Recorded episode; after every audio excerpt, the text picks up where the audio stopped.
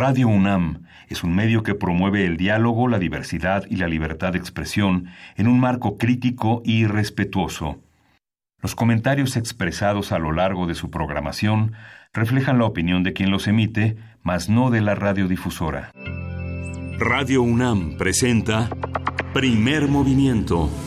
El mundo desde la universidad.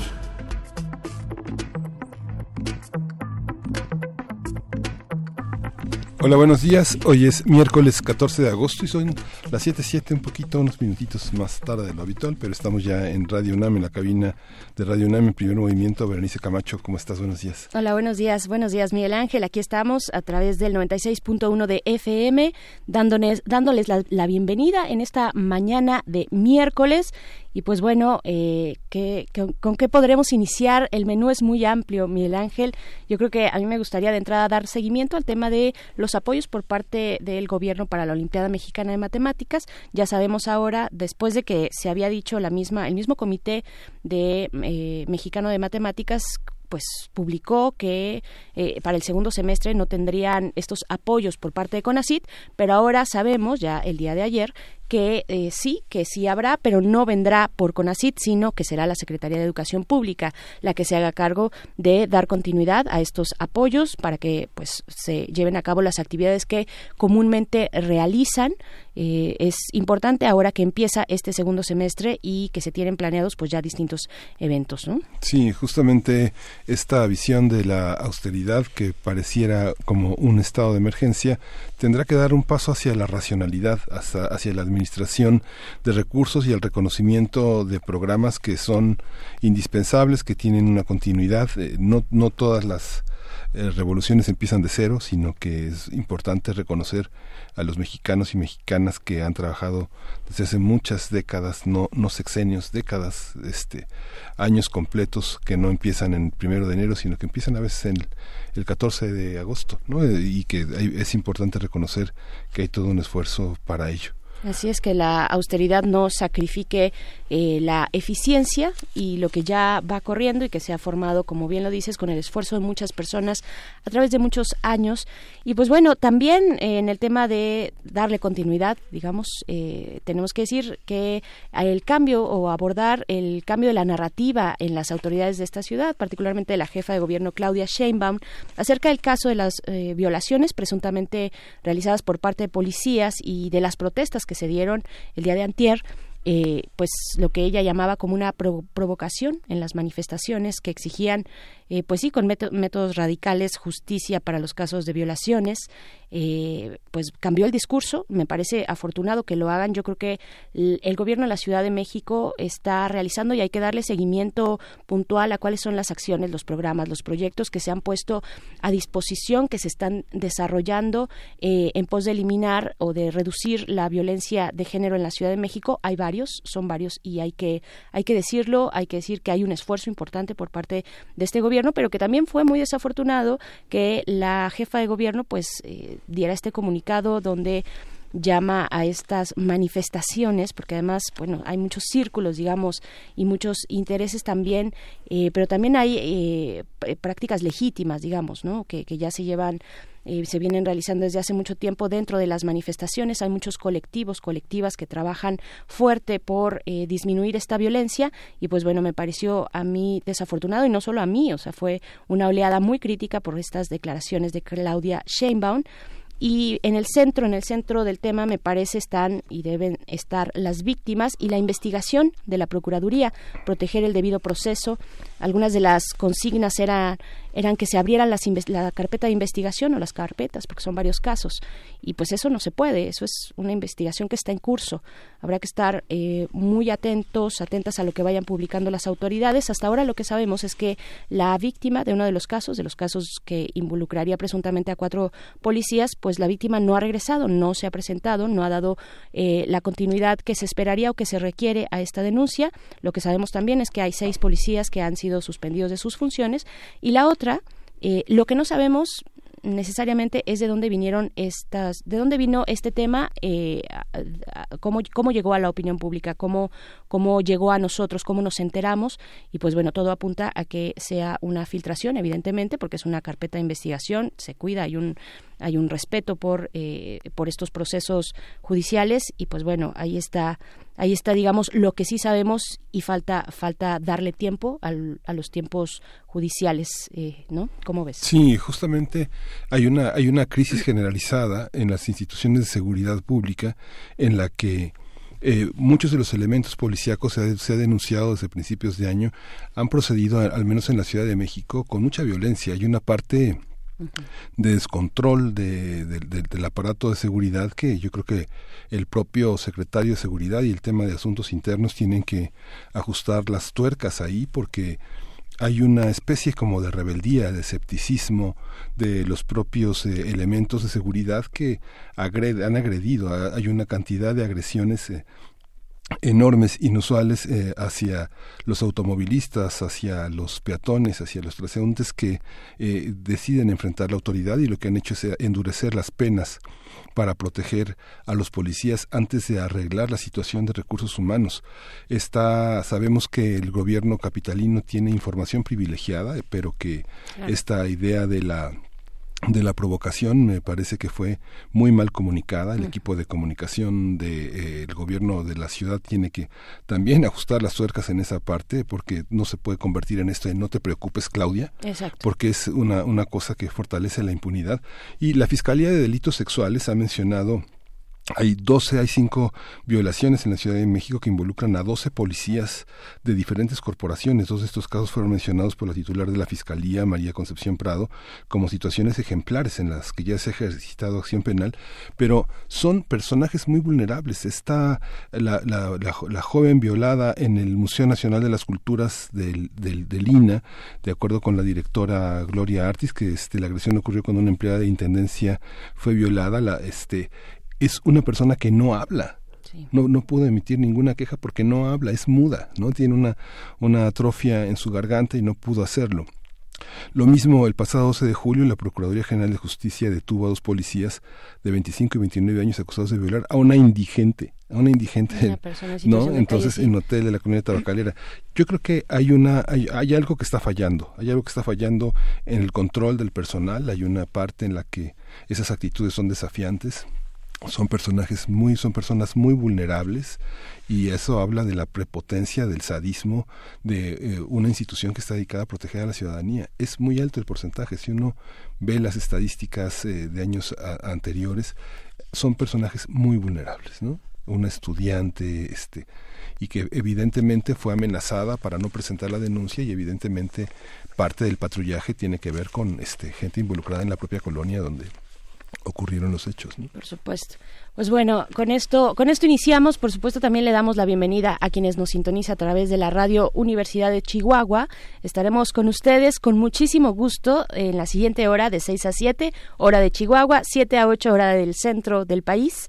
Y bueno, muchísimas, muchísimas gracias a ustedes y a los que nos sintonizan desde cualquier otro punto a través de nuestra plataforma digital radio.unam.mx o por el 96.1 de FM. Vamos a tener un inicio que eh, pues apunta también hacia las cuestiones de género. En el Tagle Varela, quien es coordinadora de la implementación del protocolo desde la oficina de la Abogacía General de la UNAM. También en esta misma conversación nos acompañarán estudiantes. Estará Atzin Morales Bazán, estudiante del séptimo semestre de Diseño Industrial en la FES Aragón. Cristian Jesús Torres Cuesta, también estudiante del séptimo semestre de Diseño Industrial, igualmente FES Aragón. Y María López Cuellar, licenciada en Diseño y Comunicación Visual de la Facultad de Arte y Diseño. Esto para nuestro arranque de hoy. Desde estas eh, fonografías de bolsillo con Pablo Granados, hoy va a hablar de José Agustín Ramírez, eh, este hombre de la... Eh, de la Costa Grande, es un compositor y Pablo Granados, bueno, como todos los miércoles va a estar aquí con nosotros. Y bueno, nuestra nota nacional,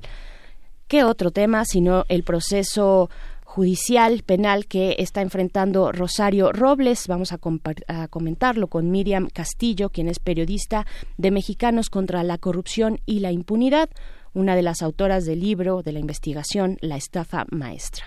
Y va a estar Priscila Magaña con nosotros también hablando de Hong Kong. Después, para nuestra mesa, bueno, antes de la mesa, la poesía necesaria está todo listo. Eh, no se preocupen. Hay poesía para aventar, por fortuna. Eh, después en nuestra mesa, las elecciones del PRI. Vamos a conversar con el doctor Álvaro Arreola Ayala, investigador del Instituto de Investigaciones Sociales de la UNAM. Y pues bueno, ahí están nuestras redes sociales. Súmense a esta conversación, súmense a hacer comunidad arroba P Movimiento en Twitter, Primer Movimiento UNAM en Facebook. Y pues vamos a ir con música, pero no sabemos necesariamente cuál porque no estamos escuchando. Pepe Pot. Sí, vamos con Pepe Potts. Time to Live es la canción. Vámonos, son las 7 con 17.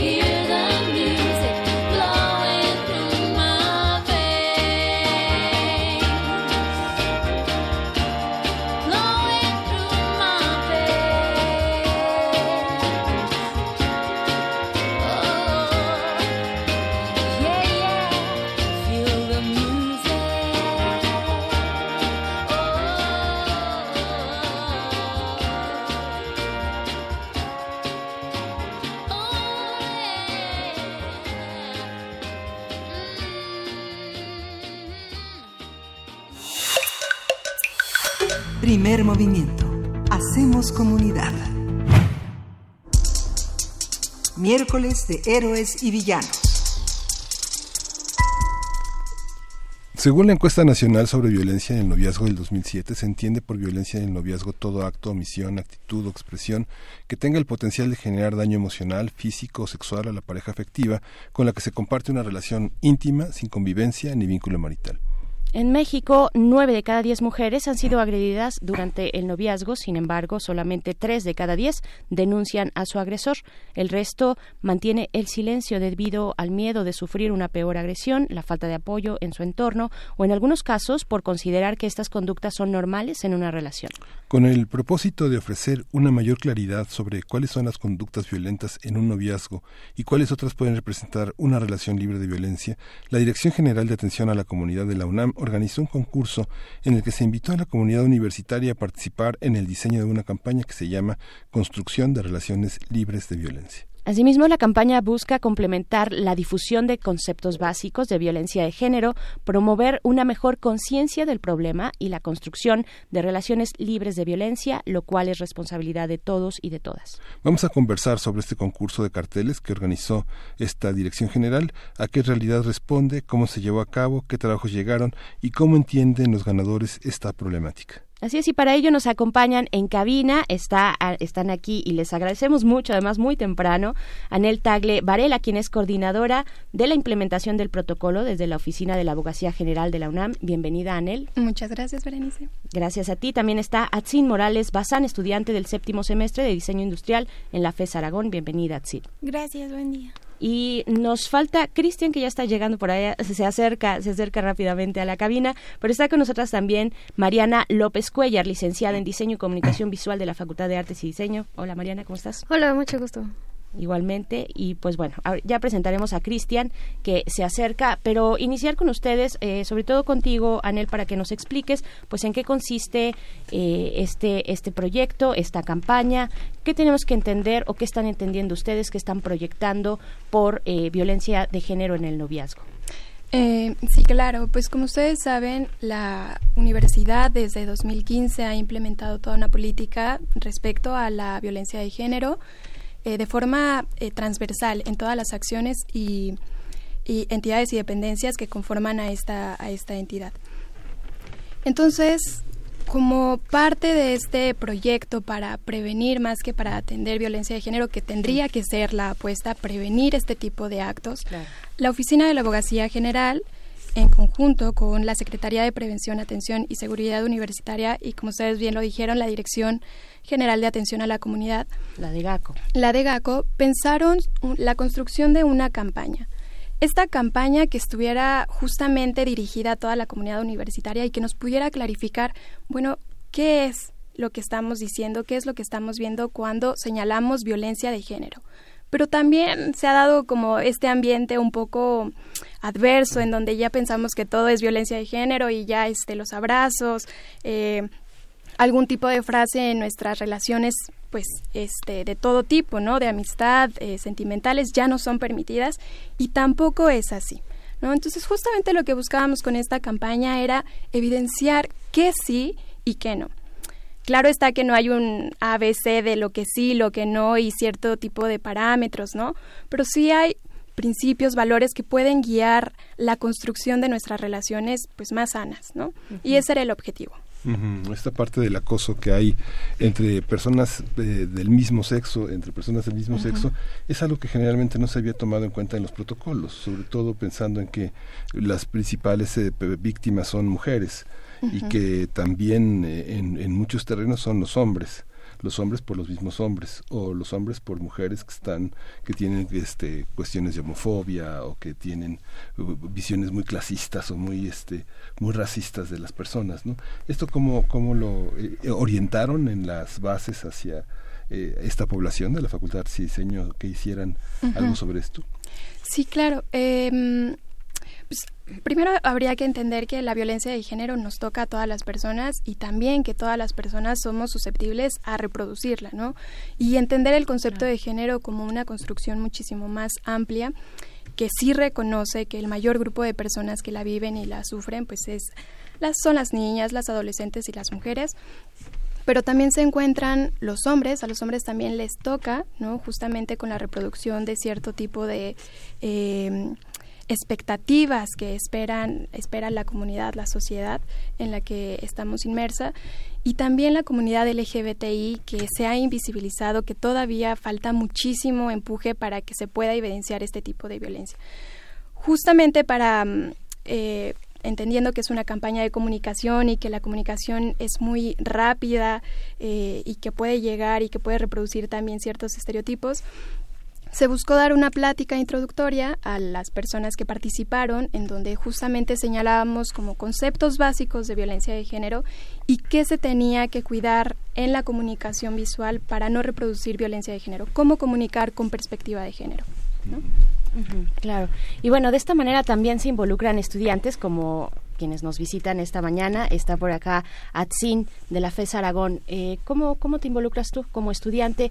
Eh, tenemos Tal vez primero preguntarles si empezamos a tener claridad o no dentro de la comunidad de estudiantes, así entre pares, qué es la violencia de género, qué son, cuáles son las prácticas que efectivamente nos violentan y cuáles no.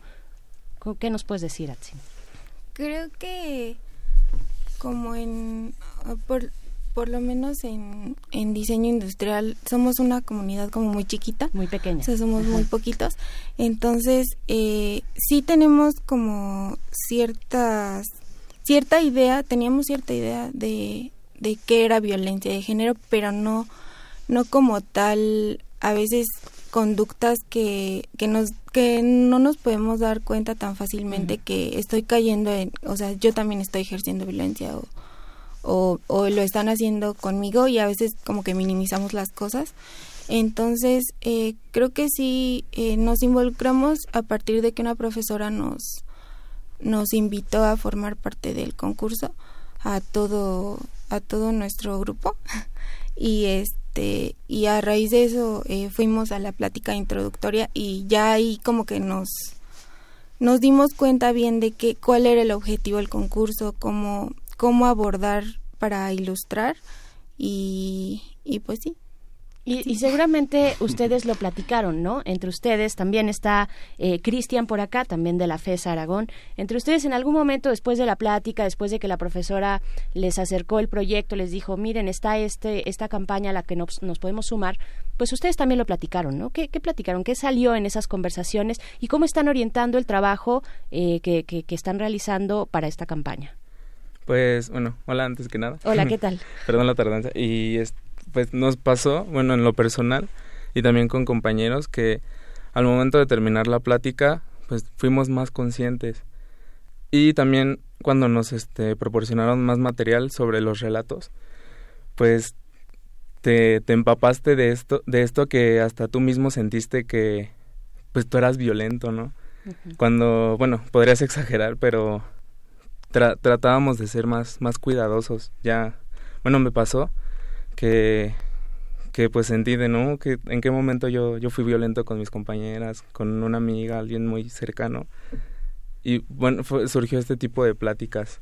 No tanto, bueno, creo que debía ser así, pero no, no lo tratamos de, ah, podemos hacer esto o simplificarlo y demostrarlo de esta manera, sino fue como, ya, ya estoy siendo más consciente y estoy viendo qué es violencia para mí fue como lo más importante de, de verlo desde mi propia persona para poder verlo pues, con los demás. Mariana. Mariana, ajá. tú que eres de la Facultad de Artes y Diseño, eh, pues cómo, cómo se involucraron ustedes, eh, cuéntanos del el equipo tal vez, ¿Hay un, ¿hay un equipo o solamente eres tú la que participa de la facultad? Solamente eres tú, okay. Bueno, este, también había otra compañera que, bueno, em, no sé cuál haya sido su resultado, eh, creo que la plática fue importante e interesante. Eh, yo como digo eh, comunicador visual, pues em, tomar conciencia de que también los que producimos las imágenes, los mensajes, pues podemos caer en esta repetición de no de estereotipos, pero reproducir esta violencia que se ejerce no solo a mujeres, sino a bueno, a todas las personas.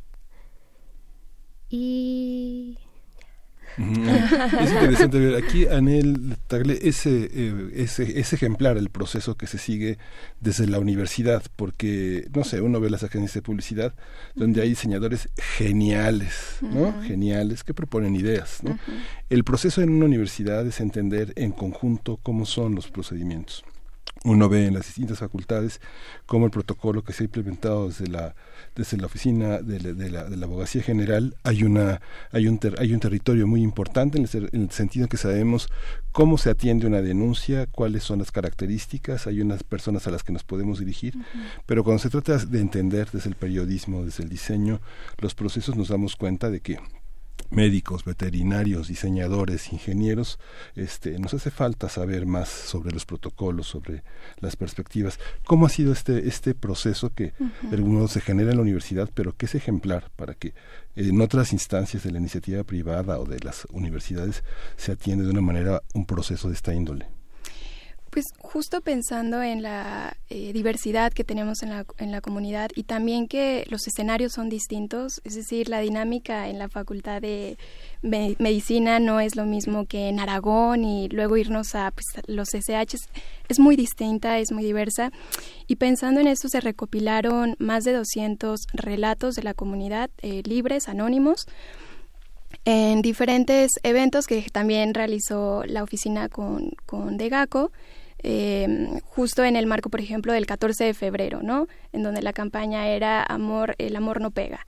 Eh, también el 8 de marzo, el Día Internacional de la Mujer, en donde se reivindican como justamente el acceso y goce en igualdad de los derechos.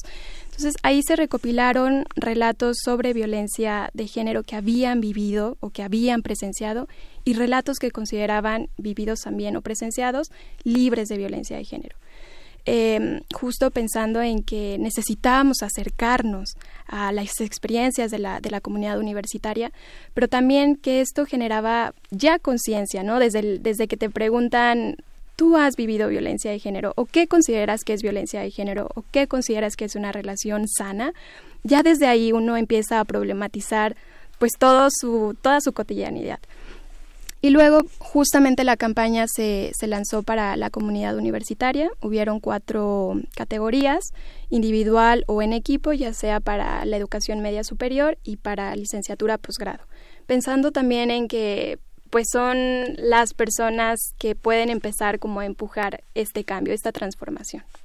¿Cuáles son las, las propuestas que llegaron? Y en este ejercicio que decías del 14 de febrero, por cierto que, que nosotros en Radio UNAM estuvimos por allá, estuvo la cabina de resistencia modulada y de verdad que fue un ejercicio bien interesante. Pudimos ver efectivamente cómo las distintas instancias de la universidad se acercaban a través de muchas temáticas, no solamente la violencia, sino la protección, la salud, eh, salud reproductiva y sexual, ¿no? Eh, había eh, la literatura, las artes, el teatro, en fin, el cabaret. Eh, fue, fue muy interesante. ¿Cómo, cómo llegaron, cuáles son las propuestas que, les llegaron? Eh, ¿Qué es lo que puedes destacar de lo que tienen en material? Pues nos llegaron cosas muy interesantes, ¿no? Por ejemplo, en violencia de género, muchísimo en el tema de relaciones de pareja y expareja particularmente, esta parte del consentimiento que todavía no logramos entender, construir en conjunto. también temas sobre ciertos tipos de comentarios, chistes que siguen siendo naturalizados y que había una pregunta interesante, ¿no?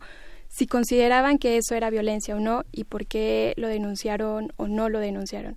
Y muchas veces las personas contestaban que porque justo su grupo de amistades se burlaba y creían que de cierta forma estaba bien, estaba bien visto por toda la comunidad. O porque sus amistades les habían comentado que tendrían que vestirse de tal forma y al ser personas tan cercanas en quien confiamos, pues avalamos a veces directamente sin ponernos a, pensar si tendrían que o no este determinar cómo pues cómo nos sentimos mejor, cómo nos vestimos, cómo nos identificamos. Luego también hubieron relatos muy interesantes respecto a relaciones libres de violencia, ¿no? En el tema, por ejemplo, hubieron de temas familiares desde la casa en donde su vínculo eh, con sus padres y madres fortalecía esta parte de identidad de igualdad, este reconocimiento de igual acceso frente a otra persona. Eh, habían también relatos sobre relaciones de pareja, en donde se destacaba, por ejemplo, y fue uno de, de los, de los trabajos ganadores en donde había un consentimiento, ¿no? Eh, para tener relaciones sexuales, un consentimiento eh, sobre cómo querían tener esta relación. También otro de los trabajos ganadores fue salir de manera libre y sin ninguna este, preocupación a la calle, ¿no? Que todas las personas, mujeres, hombres, eh, personas intersexuales, trans, puedan salir sin tener que estar pensando en cómo tendrían que ir vestidos, si tendrían que ir acompañados, si tendrían que cambiar de calle porque pues no hay tanta este, iluminación o hay cierto tipo de grupos. Eh, justo este tipo de, de relatos yo creo que rescatan mucho como hacia dónde tendríamos que ir y hacia dónde tendríamos que empezar a alejarnos, ¿no? Claro. el consentimiento, perdón, eh, nada más eh, resaltar que el consentimiento es una palabra clave, ¿no? En todo Exacto. que nos puede guiar bastante, Miguel ¿Cuáles fueron los principales problemas que tuvieron en el trabajo que presentaron? ¿Qué, qué, trabajo presentaron? ¿Qué trabajo ganó? ¿Y qué, en qué consiste el desafío es presentar una imagen en radio? Pues creo que todos eh, cuando fuimos, conforme fuimos leyendo los relatos, eh, nos íbamos haciendo en nuestra cabeza comunidad de todo lo que queríamos hacer, de todas las posibilidades, de cómo lo podíamos representar sin que fuera tan, sin que sí estuviera ahí el relato tal cual, pero tampoco poniendo todo la Biblia, ¿no? Entonces, eh, bueno, en mi caso, eh, la, lo que más me, me gustó fue como los los relatos que eran libres de violencia, porque eh, aunque sí había muchos eh, que referían a, relaciones de noviazgo, que creo que siempre cuando nos dicen violencia siempre es lo que pensamos, ¿no? O sea, violencia en el noviazgo es como, como lo que más, eh, pues sí, lo que más pensamos cuando nos dicen eso, como violencia de género, siempre. Y en mi caso fue, me llamó la atención un relato que era acerca de un papá que, que le decía a sus dos hijos, eh, hombre y mujer, que podían ser lo que quisieran cuando fueran grandes, ¿no? Eh, sin importar su género, sin importar nada. Entonces, eh, mi, mi ilustración fue basada en este relato y la de violencia de género era lo que comentaba Anel de de en un salón de clases de derecho de, que le hacían el profesor le hacía un comentario negativo a una chica y la chica no sabía si era si era violencia o no porque sus compañeros se reían cuando el profesor lo hacía, ¿no? Entonces ella decía que pues cómo podía ser violencia o cómo ella podía darse cuenta si los compañeros como que lo aprobaban pues riéndose y si el mismo profesor que se supone que es la autoridad que es quien te debe guiar eh, él mismo le estaba haciendo el comentario, ¿no? Entonces, como que mm, mis ilustraciones no tenían nada que ver una con la otra, pero traté como de de representar eso, de representar el que más me había como como gustado o que me que tal vez me identificó con él y el otro que, que a lo mejor no me identificó pero que siento que pasa muchísimo en el del noviazgo, ¿no? Sí. Ajá, ese es el segundo. Muy bien, Cristian, eh, cuéntanos por favor de tu propuesta. Pues para mí el principal reto, y siempre lo he pensado, bueno, desde que estoy en la carrera, e inclusive antes, pero ahora con más certeridad, es este comunicar, porque no es lo mismo, bueno, tenemos muchos medios, muchos símbolos, mediante la lingüística, la escritura, pero considero que el arte es una parte muy muy difícil de poder comunicar y tal cual como lo concibes en tu mente. Y me pasó fue, es, es, muy complicado para quienes dibujan para quienes crean o, o hacen lo posible conforme bueno sus posibilidades de poder comunicar pues es, un mundo muy complejo. Y, y me pasó en los me, fue más difícil en los relatos donde había violencia porque me tocó este quise abarcar, de hecho, el de transporte público. Son los peores relatos que te puedes encontrar. y, y, y, enfoqué uno de, pues, donde, pues, violentan a las chicas. Las, este, denigran con, con su propio cuerpo.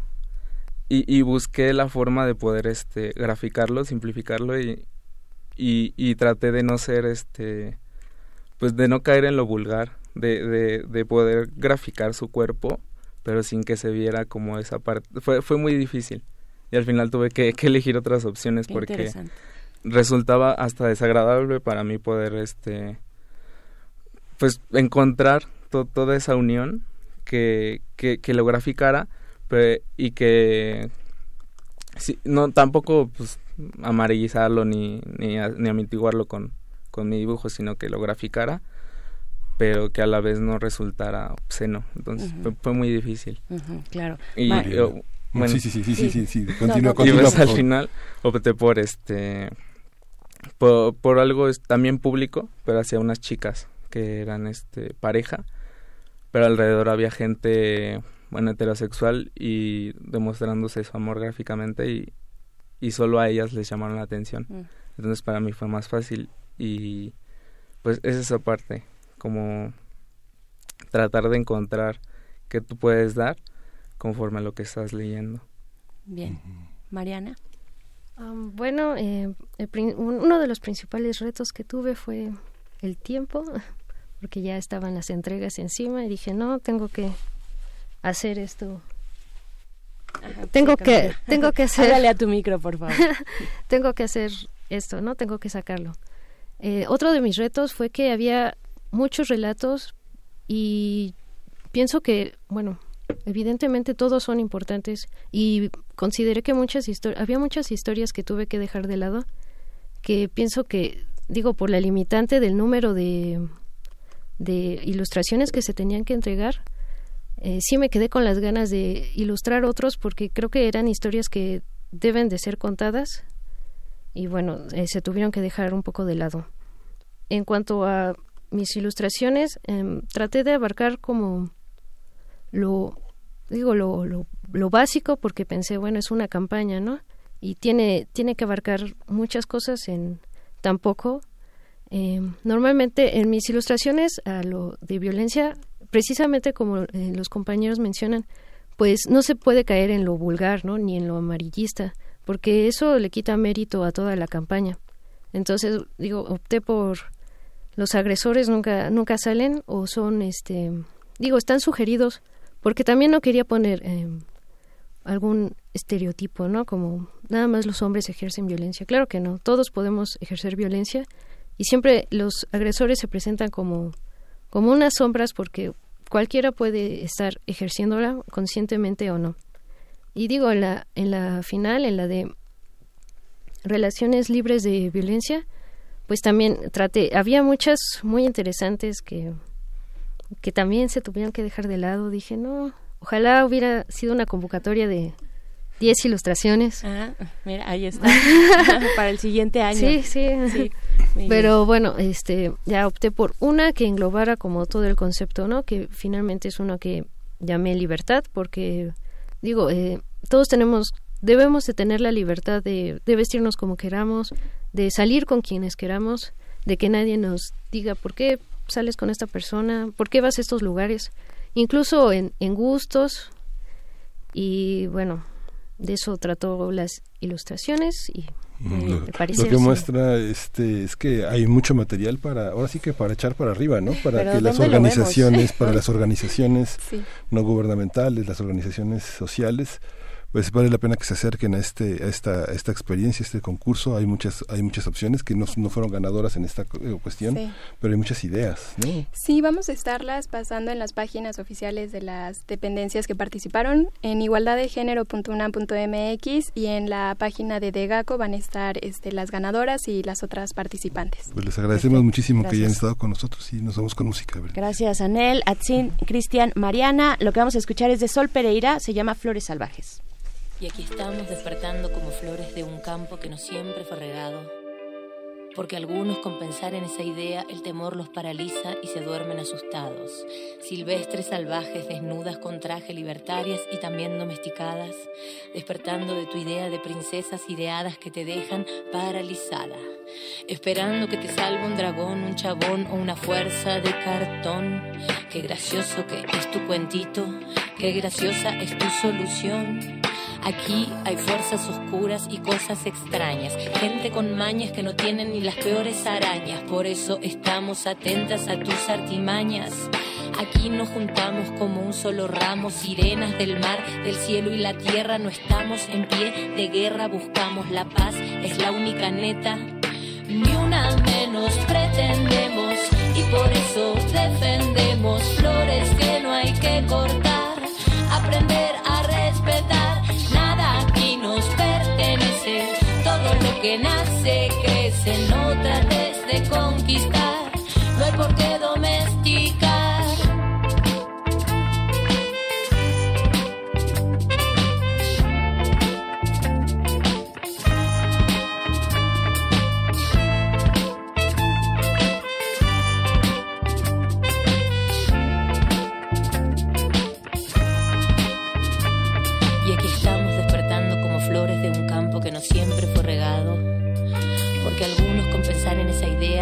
Los paraliza y se duermen asustados.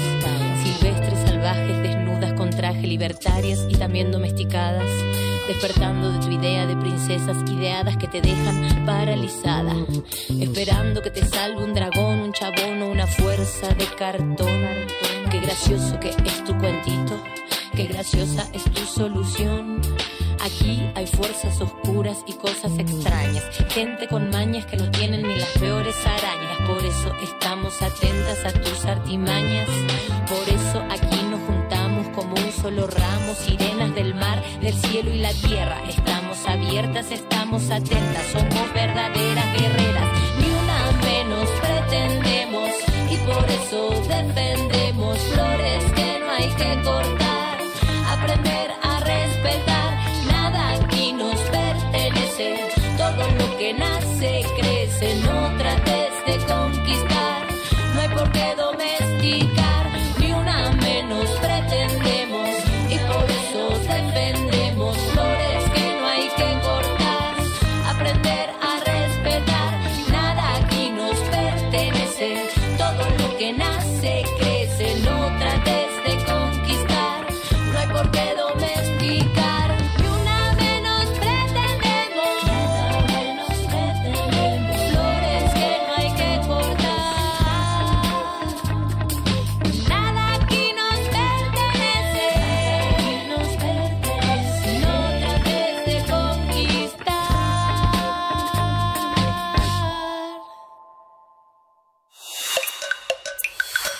Primer movimiento.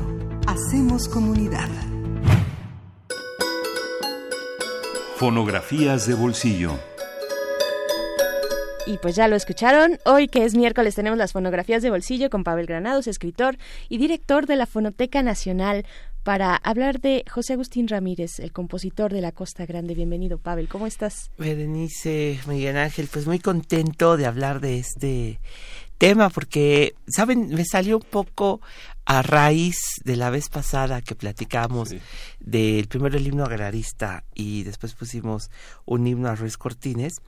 Eh, recordé que en ambos casos eh, estuvo involucrado eh, José Agustín Ramírez, por un lado porque en varias ocasiones se le ha dicho que él pudo haber sido o se le considera autor de el himno agrarista y no, no, no, no fue así porque el himno agrarista, que muchos, como les decía, lo hemos pensado que es de la época de Cárdenas, en realidad pertenece a una convención agrarista que hubo en los años 20, en 1926, en Tamaulipas, bajo el gobierno de Portes Gil, cuando era, cuando él fue gobernador, y fue en esa época cuando se estrenó el himno agrarista, donde sí estaban, en Tamaulipas sí estaban, eh, Lorenzo Barcelata y Ernesto Cortázar, que además Cortázar, el famosísimo Cortázar de cuando se ganan las canciones de Esperón y Cortázar, como No Volveré y algunas otras, era tamaulipeco. Bueno, por, eh, realmente eh, José Agustín Ramírez fue importante en la música mexicana, pero en otros aspectos. Es curioso porque eh, José Agustín Ramírez tenía un hermano, a, Augusto, a, a, quien le lo vio, se había casado su hermano y su, su cuñada estaba embarazada y él le dijo a su cuñada, yo no tengo hijos, pero si ustedes tienen un hijo, mm. pónganle mi nombre, me gustaría que tuviera mi nombre y le pusieron José Agustín Ramírez a su sobrino, que es nada menos que el gran novelista José Agustín, mm. quien se quitó el apellido para que no lo confundieran con su tío, mm. que era el famoso, su tío era el famoso compositor José Agustín Ramírez, autor de muchísimas canciones, pero fundamentalmente aquellas que le han dado fama musical a Acapulco, como Caleta, como la canción Acapulqueña, que es una canción bellísima, que le hizo él a una alumna que tuvo en una escuela eh, allá en Acapulco, le, pues, le dedicó esta canción Acapulqueña,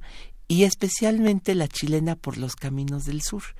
Eh, en la familia de José Agustín se cuenta una leyenda, eh, de, eh, la leyenda de que era muy amigo y muy bohemio, era muy amigo de Lorenzo Barcelata y ambos grandes bohemios y que en una tarde de pues de bohemia quizá de borrachera compusieron juntos una canción que Lorenzo Barcelata José juntos no y, que y que el tío, es decir, José Agustín Ramírez, le habría regalado a cambio de unas cervezas a Lorenzo Barcelata y que esta canción era nada menos que la famosísima María Elena, es decir, una canción que ha cantado el mundo, porque por, eh, ahí sí el mundo, porque, por ejemplo, Cesárea Évora la grabó como bolero.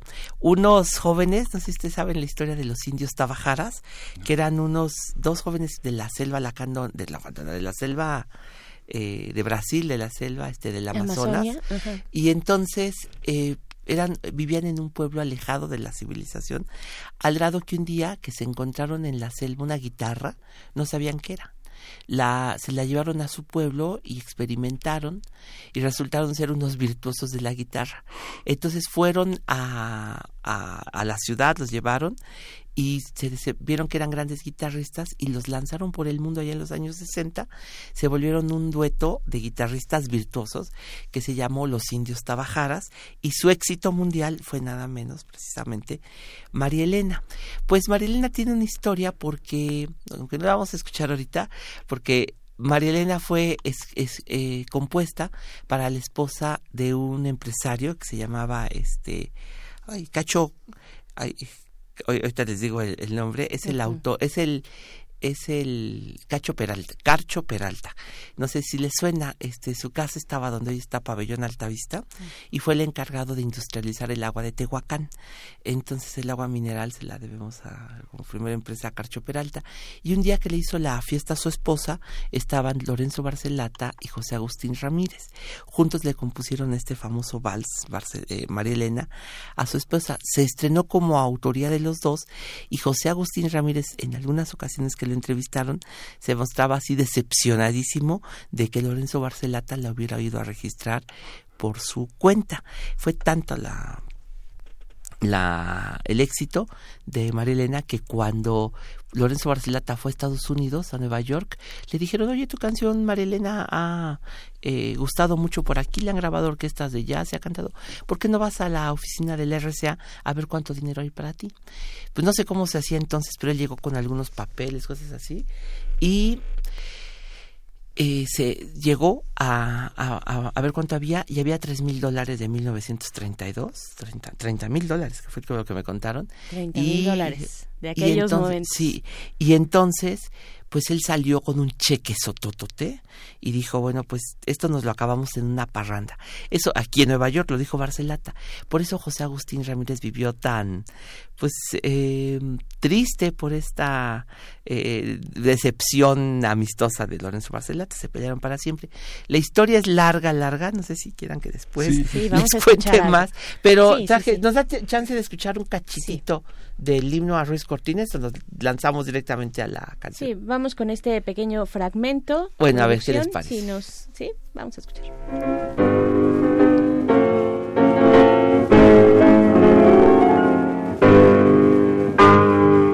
Ruiz Cortines será presidente por voluntad nacional. Todo el pueblo de México siente que realizará su ideal porque el pueblo de México siente que realizará su ideal. Bueno, ahorita ya me pasé mucho porque iba a contar menos cosas, pero este es un disco promocional que, no sé, que me encontré en la fonoteca, es de la colección de Armando Pous, que es uno de los grandes coleccionistas de la fonoteca, y fue un disco promocional de 1952. Eh, José Agustín Ramírez murió en 1957 y les quiero decir que fue maestro normalista, hizo escuelas autogestivas en Puebla, en la Ciudad de México, en Tamaulipas y naturalmente en Guerrero, donde hasta la fecha hay escuelas que él fundó y donde dio clases y se, donde se distinguió como un maestro, como profesor y además como músico. Es el autor, como les decía, de grandes chilenas. Un día un sacerdote le contó, tenía un romance con una muchacha y el sacerdote medio le hizo una canción pero no la podía firmar. Se la dio a José Agustín Ramírez, él la rehizo, porque la verdad es que le hizo una introducción, le puso coplas, la embelleció y se llama hoy La San Marqueña, que es una de las canciones fundamentales también de Guerrero. Tiene una historia larga, pronto les daré una sorpresa porque llevo años trabajando en José Agustín Ramírez y e incluso fui a visitar a José Agustín y me pudimos platicar un poco de este personaje que fue a José Agustín escritor a José es que en dos horas de sol la novela que hizo José Agustín sobre Acapulco ah sí. hay, hay, mucha, o sea, hay una ambientación musical interesante. Ah fíjate pues, fíjate no le he leído de José Agustín tengo que Mira, bueno, leer fíjate buen dato porque la tengo que leer ese entonces. Y bueno la verdad es que José Agustín Ramírez ha dejado una huella en Guerrero en Acapulco naturalmente. Está ahí enterrado en la rotonda de los hombres ilustres de Acapulco. Y pues, además, bueno, José Agustín, que musicalmente ha ido por otros caminos, la verdad es que se emociona muchísimo cuando escucha las canciones de su tío y ha distinguido de él esa, mm, pues esta elegancia, esa manera de cantar que ahorita vamos a escuchar, yo creo que la única grabación, bueno, escuchamos ahorita el libro de Ruiz Cortines y escucharemos ahorita la única grabación que hay de una chilena con Ruiz Cortines. Ay, les quiero decir, ya se acabó el tiempo, pero hoy a las 7 de la noche presentamos en Bellas Artes el disco de Tino Contreras que hizo la Fonoteca Nacional que se llama ¿A, las 7 de la noche. de la noche. Se llama este Jardines de la Fonoteca. Cumple 95 años Tino e hicimos este disco con él. Fantástico. Pavel, eh, podríamos escucharte durante horas, desafortunadamente se nos acaba el tiempo, pero recuérdanos, a ver, de eh, la grabación anterior, ese extracto, ¿de qué año era? 1952, es el otro lado del mismo disco promocional de 1952. 1952. Es una chilena que cantó José Agustín Ramírez y es se llama Playa de Hornos. Ahí está. Vamos, con, esto nos los despedimos. hermanos Huerta. Perfecto, gracias Pavel. Con esto nos despedimos de Chihuahua. Vamos a dejarlos aquí con José Agustín Ramírez y regresamos.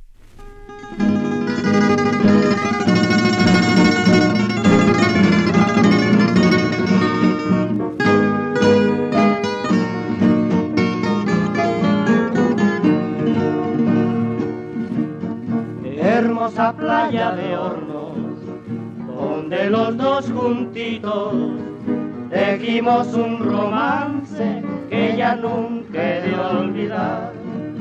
Y entre los verdes tumbos, con su cantar sonoro, tu cuerpo de sirena al fin pude contemplar. Playita, playita de hornos de Acapulco tropical Eres hermosa joyita, engarzada junto al mar. Ay, ay, ay, ay, playita, playita de hornos. Ay, ay, ay, ay, engarzada junto al mar.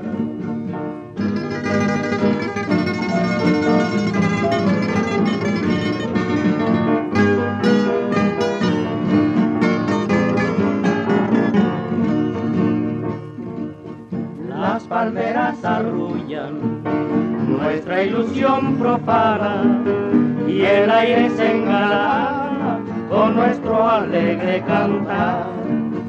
Y sobre la arenita que te acaricia ufana tu boca pequeñita al fin pude yo besar. Playita, playita de hornos de Acapulco tropical engarzada junto al mar. Ay, ay, ay, ay, playita, playita de hornos, ay, ay, ay, ay, engarzada junto al mar. Ay, ay, ay, ay, engarzada junto al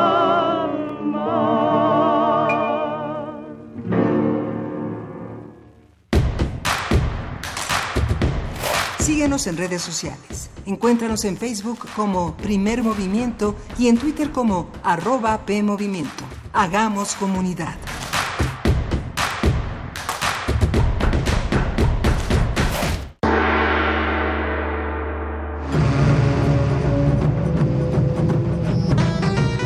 La felicidad puede estar escondida en los pequeños detalles, en una nube dorada, en un disfraz de murciélago o en un champiñón verde. No dejamos de jugar cuando nos volvemos adultos. Nos volvemos adultos porque dejamos de jugar. El calabozo de los vírgenes. Todo lo divertido va aquí. Martes, 20 horas. El calabozo de los vírgenes.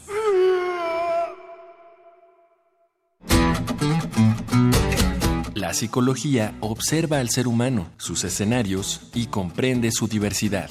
Adentrémonos en ella. Juntos hagamos conciencia, psicología y sociedad. Con Berenice Camacho y las doctoras en psicología Tania Rocha y Mariana Gutiérrez. Todos los lunes a las 18 horas por el 96.1 de FM y su retransmisión los jueves a las 19 horas. O si lo prefieres, escucha el podcast en radiopodcast.unam.mx. Radio UNAM, experiencia sonora. Felicidades, ya son 20 años. En cada elección que hemos decidido, hemos avanzado. La verdad, en confianza, participamos cada vez más, porque estamos ciertos que nuestra elección se respeta y es en beneficio de todas y todos. Ya son 20 años eligiendo a quienes nos representan. Tribunal Electoral de la Ciudad de México. 20 años garantizando justicia en tu elección. La responsabilidad al volante es un seguro que nos protege a todos. Por eso, revisa tu vehículo. Mantente alerta. Evita el alcohol y las drogas. Aléjate del celular. Respeta los señalamientos. Ponte el cinturón. Utiliza el asiento especial si vas con menores.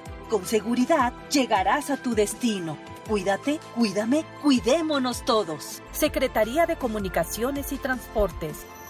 Gobierno de México. ¿Quiénes hacen la ciencia? ¿Cómo se suma la ciencia a las soluciones de los problemas iberoamericanos?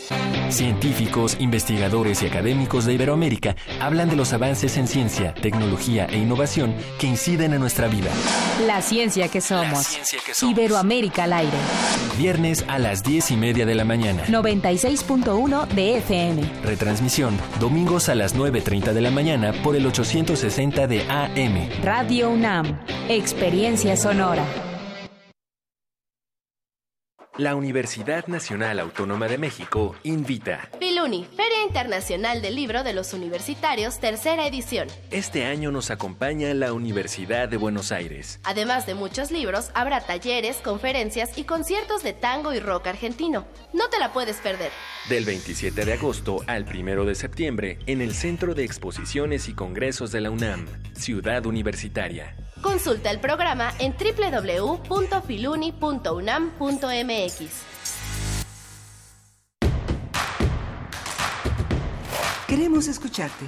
Llámanos al 55 36 43 39 y al 55 36 89 89. Primer movimiento. Hacemos comunidad. Hola, buenos días. Estamos de vuelta en primer movimiento. Estamos en cabina. Miguel Ángel Quemain, ¿cómo estás, Miguel Ángel? Hola, buenos días. Inevitablemente fuera del aire todos los comentarios son sobre Rosario Robles, ¿no? Sí. Es increíble. Yo estaba, yo estaba viendo porque sigo este a José Antonio Mid, que el sábado pasado pues celebraron el cumpleaños eh, de su mamá, estaba muy contenta toda la familia, este, y justamente le salió una galletita de la suerte que encabeza los tweets. Dice, el año que viene será de muy buena suerte para ti. Uf. Bueno, a ver, estas galletas chinas, ¿cómo, cómo, Están amañadas. pues sí, es el, el monotema de la semana. Eh, por supuesto, estaremos eh, más adelante dándole seguimiento. De hecho, ya en unos momentos más estaremos conversando con Miriam Castillo. Ustedes recordarán pues que, es que esta investigación de la estafa maestra se llevó a cabo no solamente por eh, Animal Político, esta plataforma de noticias y de investigación también periodística, sino también por el equipo de Mexicanos contra la Corrupción y la Impunidad. Y precisamente Miriam Castillo eh, pertenece a ese equipo, a esa organización como periodista y estará conversando con nosotros sobre este proceso judicial en contra de Rosario Robles y en general de los alcances que pueda tener esta decisión del juez del reclusorio sur, del juez de control y pues lo que se venga, los hallazgos, lo que eh, se ha perfilado desde la misma investigación de la estafa maestra, pues estaremos conversándolo más adelante. Le damos la bienvenida, a Miguel Ángel, a la radio Nicolaita. Buenos días a Morelia en el 104.3. Bienvenidos. Estaremos con ustedes en la siguiente hora de 8 a 9 de la mañana. Y pues bueno, eh, estaremos en, en, estos temas. Sí. Esta es una gran oportunidad para que nuestro radio escucha, la gente interesada, revise los medios y se dé cuenta cómo enfoca cada quien uh -huh. el caso, ¿no? Claro. Este, cómo los adjetivos, los epítetos, todas las eh, todas las cuestiones hablan de, eh, de, de, del estado de una prensa que vivimos todos los días, ¿no? Así es, es una buena oportunidad, sin duda, el enfoque eh, noticioso eh, lo que rescatan algunos medios pues nos da mucho nos da claridad eh, de, de, cómo pues de cuáles son las líneas editoriales de cómo están tratando desde estos medios pues noticias tan relevantes que involucran pues a, las autoridades efectivamente eh, a todo un proyecto de nación el que se ha perfilado con la 4T y pues bueno estaremos conversando del caso Rosario Robles en unos momentos más. Y después tenemos en la nota internacional las, pro, las protestas en Hong Kong y su relación con China hacia dónde va este conflicto y hasta dónde pueden eh, escalar. Nos lo comenta Priscila Magaña, maestra de estudios en Asia y África eh, en el Colegio de México. Pero antes, pues como dijimos, vámonos con la nota nacional. Primer movimiento. Hacemos comunidad. Nota nacional.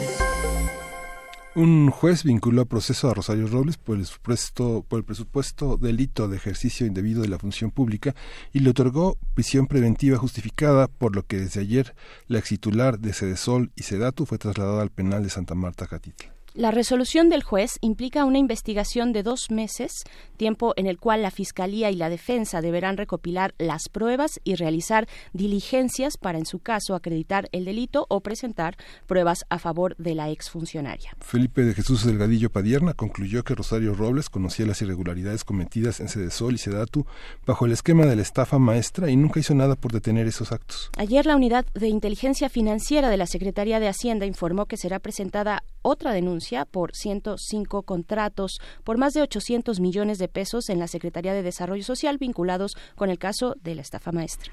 Cabe recordar que la estafa maestra es un sistema de corrupción revelado por Animal Político y Mexicanos contra la Corrupción y la Impunidad que involucra 11 dependencias del gobierno federal, 8 universidades públicas y 186 empresas. Mediante este esquema fueron desviados más de 7 mil millones de pesos. Haremos un análisis del proceso en contra de Rosario Robles, qué significa, cómo se construye este caso, cómo se ha construido y qué implica para la Administración de Justicia de los miembros del régimen anterior. Para ello nos acompaña en la línea Miriam Castillo, quien es periodista de Mexicanos contra la Corrupción y la Impunidad y es una de las autoras del libro La estafa maestra. Bienvenida Miriam, ¿cómo estás? Muy buenos días.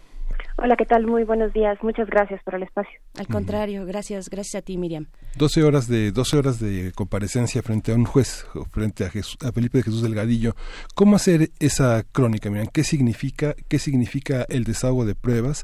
¿Qué significa también este señalamiento de los fiscales que se dicen nos vieron la cara, dice el fiscal a Rosario Robles, hoy es la cabeza de reforma y justamente esta impericia también del Ministerio Público para pedir una una, una este un tiempo de dos horas para poder desahogar fortalecer la presentación de pruebas. ¿Cómo hacer esta crónica? ¿Qué fue el, ¿Cuál es el significado de estas 12 horas que culminan en un encierro de Rosario Robles en la cárcel de Santa Marta Catitla? Eh? Eh, bueno, digamos, lo que nosotros podemos, digamos, lo que nos gustaría destacar, más allá de la, de, del encierro de Rosario Robles, que creo que fue lo que ganó en mucho eh, el, tono mediático, creo que lo verdaderamente importante es que está vinculada a proceso.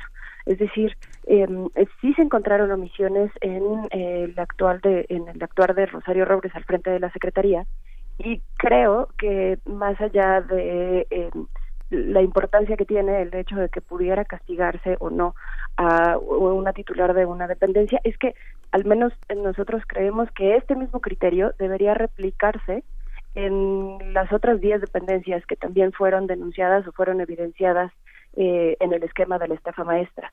Algo que nosotros queremos resaltar mucho es que eh, esto va, eh, justo esto es un sistema y va más allá de solo las personalidades que creo que em, pudieran ganar o pudieran tener cierto peso político.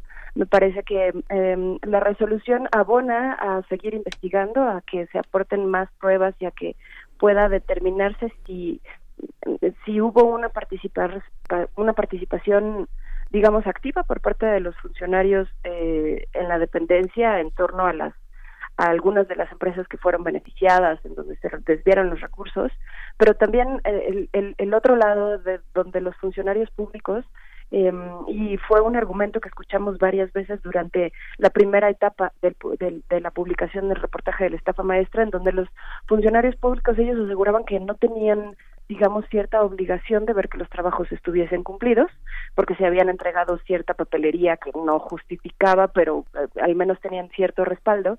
Y, y, me parece que también había un deslinde muy marcado en torno a eh, eh, las dependencias culpaban a las universidades por no supervisar el cumplimiento de los trabajos y las universidades culpaban a las dependencias de lo mismo. Entonces me parecía que había como una laguna en donde nadie se hacía responsable y aparentemente estaba bien todos parecían estar muy cómodos con esa idea de que nadie tenía que tener esa responsabilidad.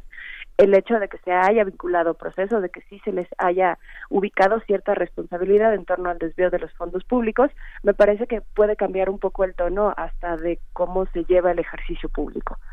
En torno a, esta parte, como tú bien decías, esta parte muy mediática en donde eh, el, el, juez hace ciertas acusaciones o ciertos eh, eh, señalamientos, eh, creo que tenemos que tener en cuenta dos cosas. El sistema de justicia cambió. un poco la función del juez es precisamente cuestionar tanto a la fiscalía como a, la defensa y creo que los el, el, tono que se puede llevar ya ahora en las audiencias es mucho eh, eh, es mucho más eh, duro quizá a lo que estábamos acostumbrados, a un tono mucho más sobrio y en una línea distinta, pero también creo que es un poco un reflejo de lo que podríamos estar viendo en cuanto al tono de, de las autoridades esta vez, que dista ah, de lo que se, se, tuvo en la administración anterior, en donde las carpetas estaban mal conformadas, en donde había un desaseo en torno a las autoridades para investigar y para poder comprobar que, que, un funcionario tenía una responsabilidad en un desvío claro.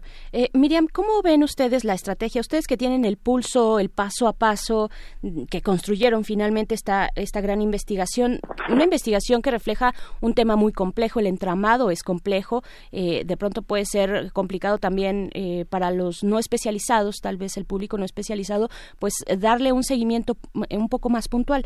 ¿Cómo estás viendo, cómo están viendo ustedes la estrategia de la Fiscalía, de la Unidad de Inteligencia Financiera también, que ya lo mencionábamos al inicio? Eh, se va a abrir una segunda investigación, se están ya eh, formando, digamos, eh, se están recuperando los documentos y datos y demás elementos para formar una nueva denuncia contra Rosario Robles. ¿Cómo están viendo la estrategia de la Fiscalía? en, términos generales no conozco del todo todas las fundamentaciones que tiene la Fiscalía. Quizá en donde yo podría expresar algún tipo de preocupación es que no se está viendo como como un sistema, sino como un caso específico e incluso quizá un caso aislado. Y creo que parte de la relevancia de la, de la investigación y de lo que se ha revelado, y, y en algún punto no solamente por, por la investigación que nosotros publicamos, Animal Político y Mexicanos contra la Corrupción, sino las investigaciones posteriores en donde ya participaron diversos medios. En donde también hubo participación de eh, Aristegui Noticias, de, la, de Reforma, hubo una publicación del Universal, em, en donde, eh, digamos, ya ha habido una participación de muchos medios, porque además eh, de que la cosa fue sistemática, se siguió repitiendo, es decir, no con la publicación se detuvo, en las eh, tan solo en la presentación de la auditoría de las cuentas públicas 2000 de 15, 16 y 17 se siguió denunciando este mismo sistema, se involucraron más universidades e incluso el, el sistema eh, cambió, mutó un poco porque se empezaron a incorporar los organismos de radio y televisión, así como las, eh, los institutos de comunicación social de los estados. Es decir, mm, yo no creo que, por castigar solamente el entramado que tiene que ver con Sedesol y Sedatu, relacionados directamente con Rosario Robles, em, e, estemos, digamos, atacando de fondo el problema, porque em, tan solo en la publicación inicial eh, se, se, incluyeron a 10 dependencias más y a 8 universidades. Incluso eh, el, el tono en el que fue presentada la denuncia por el equipo de litigio de Mexicanos contra la Corrupción y de la organización Tojil eh, se buscaba que se investigue a cualquier funcionario público, cualquier rector y cualquier eh, persona que esté relacionada con las empresas. Entonces, el espectro de, de, investigación o de conformación de carpetas me parece que es muy amplio y hasta ahora únicamente estamos viendo a la cabeza de la institución.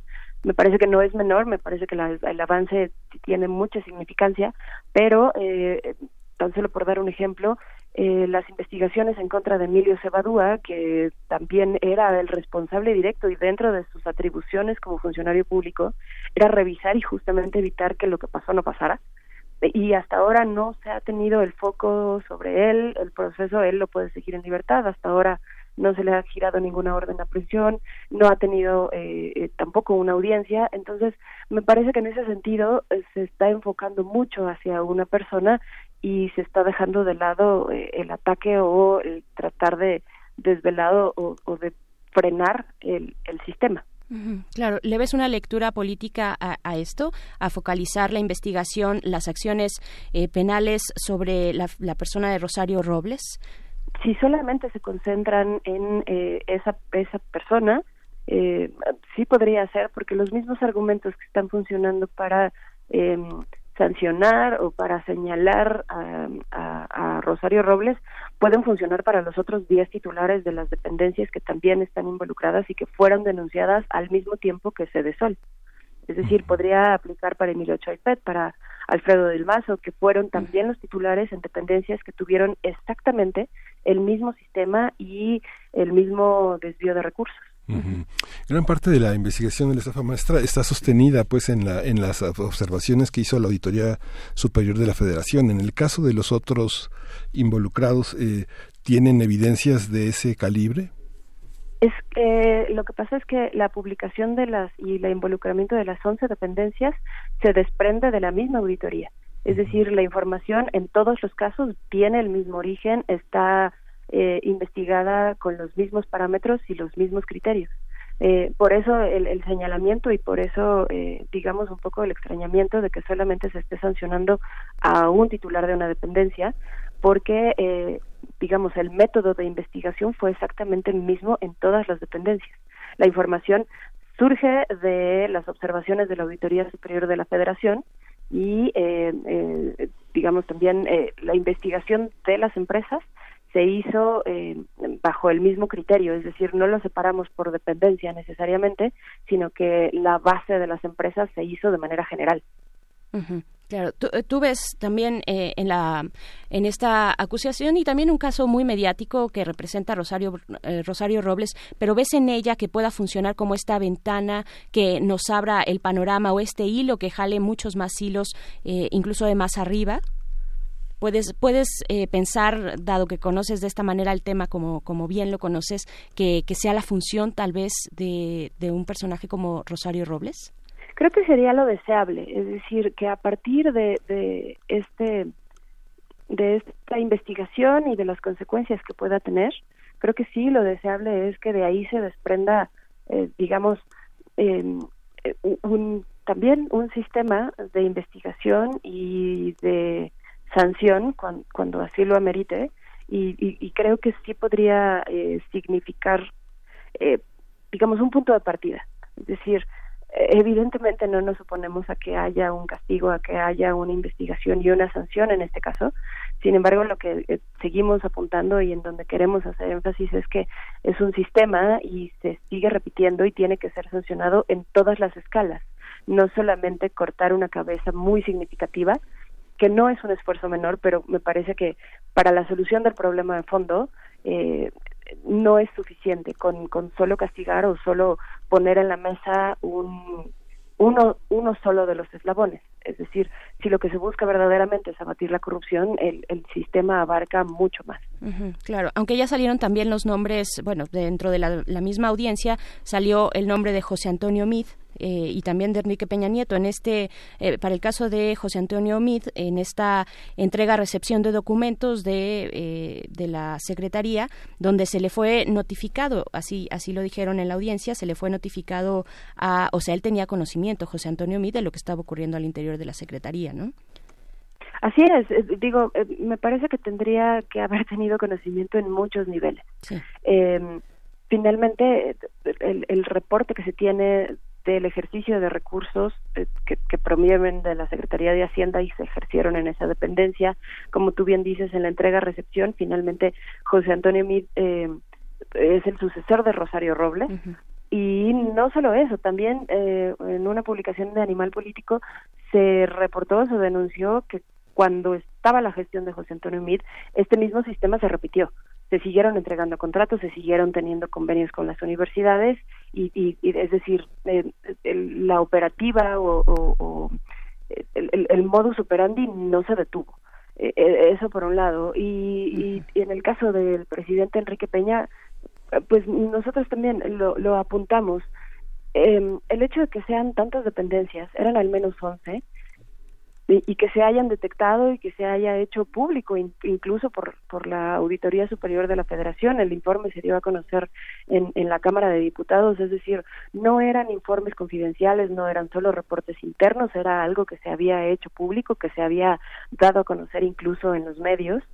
Mm, nos resulta eh, bastante lógico que el presidente tuviera conocimiento de eso, incluso en varias entrevistas, afirmaciones mucho antes de la publicación de la estafa maestra, el auditor había señalado y había estado reiterando que él había sido muy claro, incluso con el presidente de la República, con las autoridades eh, de la cabeza de las dependencias, que había denunciado que estaba este desvío de recursos.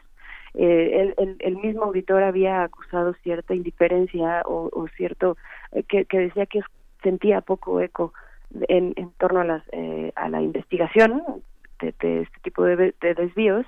Y eh, es decir digamos no nos suena ilógico que eh, haya habido una serie de reportes de, de advertencias digamos de que estaba sucediendo esto y que no fueron atendidas también hay otras personas vinculadas a proceso que no tienen que ver con la administración federal, sino con las universidades, ¿no? Eh, háblanos de ese otro hilo, de esa otra eh, arista de, de, todo este eh, pues entramado de desvío de recursos, de presunto desvío de recursos. Está, por ejemplo, el caso de Juan de Dios Nochebuena Hernández, rector de la Universidad Politécnica Madero. ¿Qué decir de esa otra arista? De los personajes que están siendo llamados, que están siendo vinculados a proceso, ¿qué nos puedes comentar? En el caso de los rectores de la universidad, yo creo que eh, es un eslabón muy importante que quizá hemos tenido un poco descuidado en, en, torno a la atención mediática e incluso en torno a las investigaciones, no sé si de las autoridades, pero finalmente quienes facilitan y quienes mm, operativamente realizan buena parte de, todo este entramado fueron las universidades. Finalmente, el contacto con las empresas irregulares eh, es directamente con las universidades y, se ha visto, digamos, poco el, el, seguimiento o la apertura de las carpetas de investigación hacia los rectores o hacia los funcionarios que tenían que ver con la firma de contratos. Incluso me parece que en el caso de Morelos hay algunos funcionarios que estaban dentro de la rectoría de la universidad que en este momento tienen un cargo político en el gobierno de, de, Morelos. Eh, y, y, bueno, también la sucesión en algunos casos como la Universidad de Campeche, la UNACAR, eh, la sucesión de rectores se hizo sin ningún problema.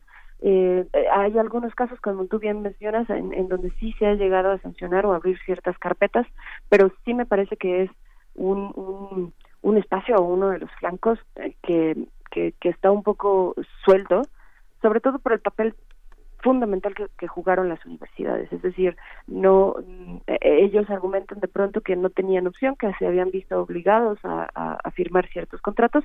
Sin embargo, me parece que operativamente ellos son responsables en mucho de haber llevado a cabo el esquema.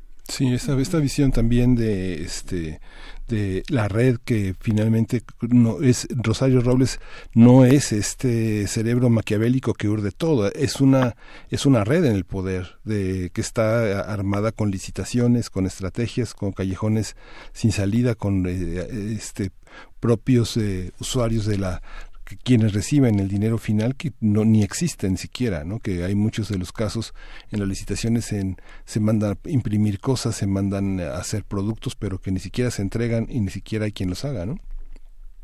Así es, durante la, investigación que, que realizamos, eh, digamos, ya en la segunda etapa, eh, hubo una entrevista, un encuentro formal con el rector de la Universidad de Morelos, eh, y él, él, él aseguraba que, que, como universidad no tenían responsabilidad de verificar que los trabajos se realizaran, que eso era tarea de, de la misma dependencia, de la misma sede Sol. Eh, a nosotros no nos quedaba tan claro si a, si a la universidad le habían pagado por efectuar eh, estos servicios, de por, por llevar esta supervisión, porque la responsabilidad recaía en otra instancia, y pero fue algo que nunca, en lo que nunca pudimos, eh, digamos, sacar de la postura al rector, eh, que, que él decía que no tenía responsabilidad y entonces eh, en donde nos, nos quedábamos parados era que aparentemente nadie tenía responsabilidad de supervisar eh, cómo se habían gastado más de dos mil millones de pesos del erario. Entonces, sí, efectivamente creo que es, es, es algo que, que se ha dejado un poco suelto y que creo yo no ha tenido las repercusiones que debería tener.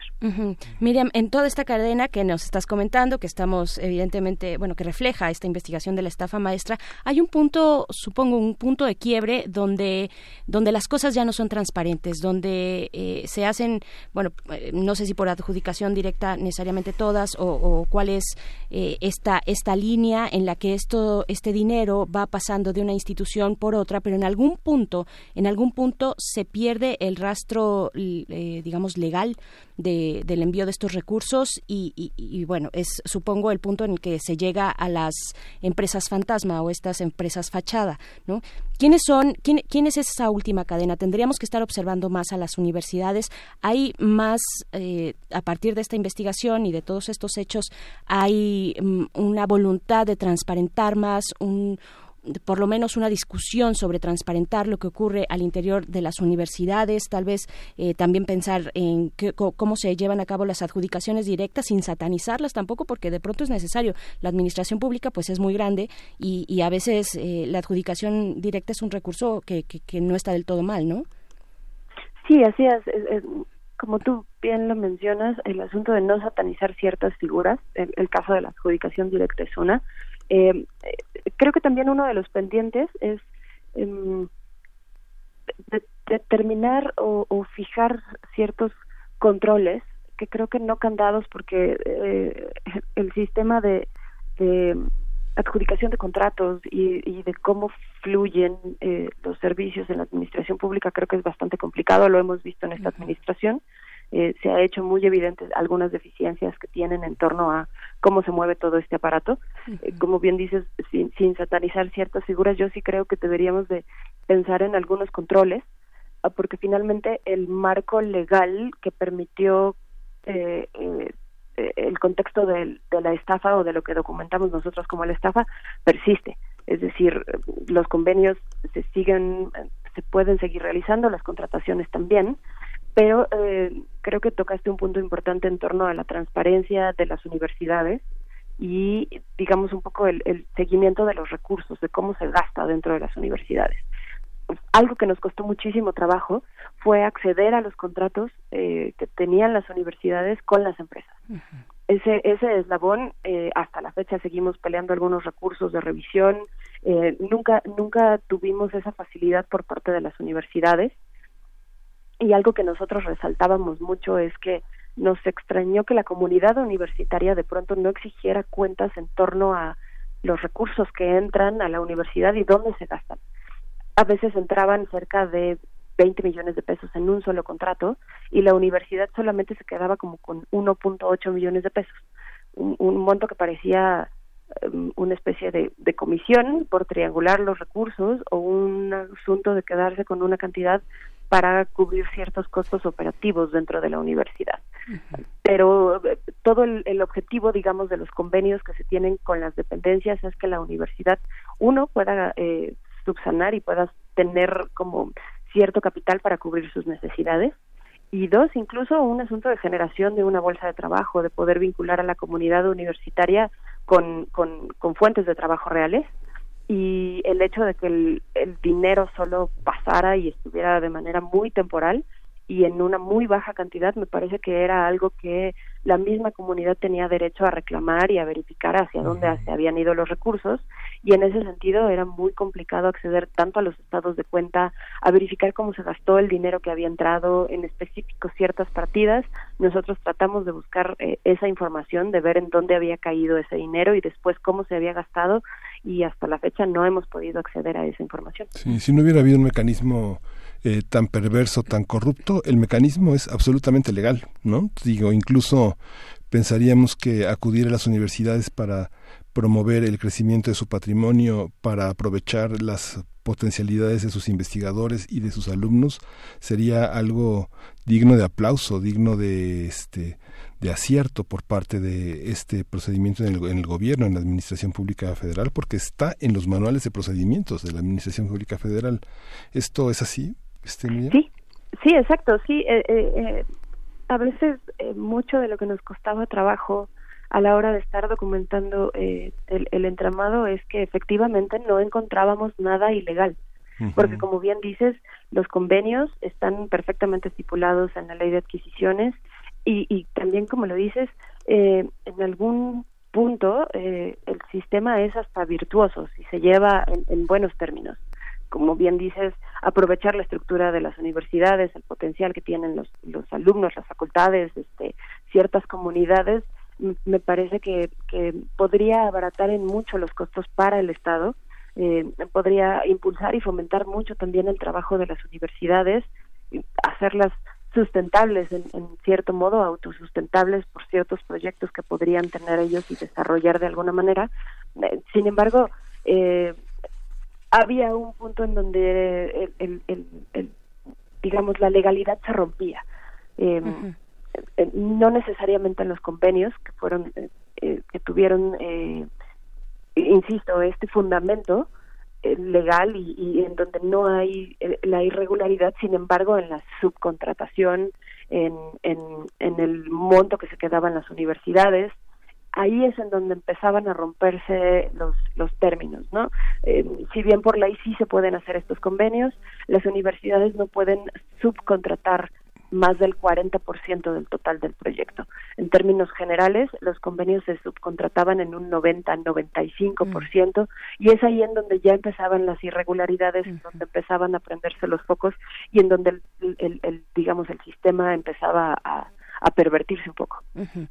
Eh, Miriam Castillo, pues bueno, se nos ha acabado el tiempo, pero yo quiero eh, preguntarte qué significa para ustedes como colectivo, como dos eh, instancias, como dos instituciones, en, bueno, no instituciones, organizaciones, en este caso mexicanos contra la corrupción y la impunidad y también pájaro político.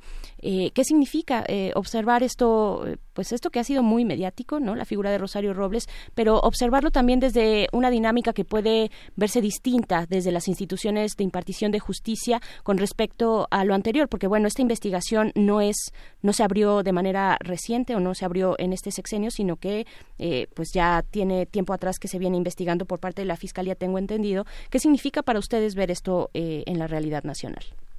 Eh, en términos del, el, digamos, el, el, juicio, el proceso jurídico que se sigue, eh, en el caso de mexicanos eh, contra la corrupción, la, la, denuncia por la cual se está siguiendo el proceso en, en, este momento la interpuso el equipo legal de Mexicanos contra la Corrupción en, en, un, en conjunto con una organización Tojil, con la organización Tojil. Eh, y bueno, en, en ese sentido, eh, digamos, eh, sentimos que, que, se está cumpliendo con, con la parte y con el objetivo que tenemos como organización y bueno, finalmente desde que, se publicó el reportaje de la estafa maestra ha derivado en otras investigaciones, se han incorporado también algunos eh, medios a, la misma trama, en ese sentido pues creo que como periodistas eh, tenemos eh, esa satisfacción.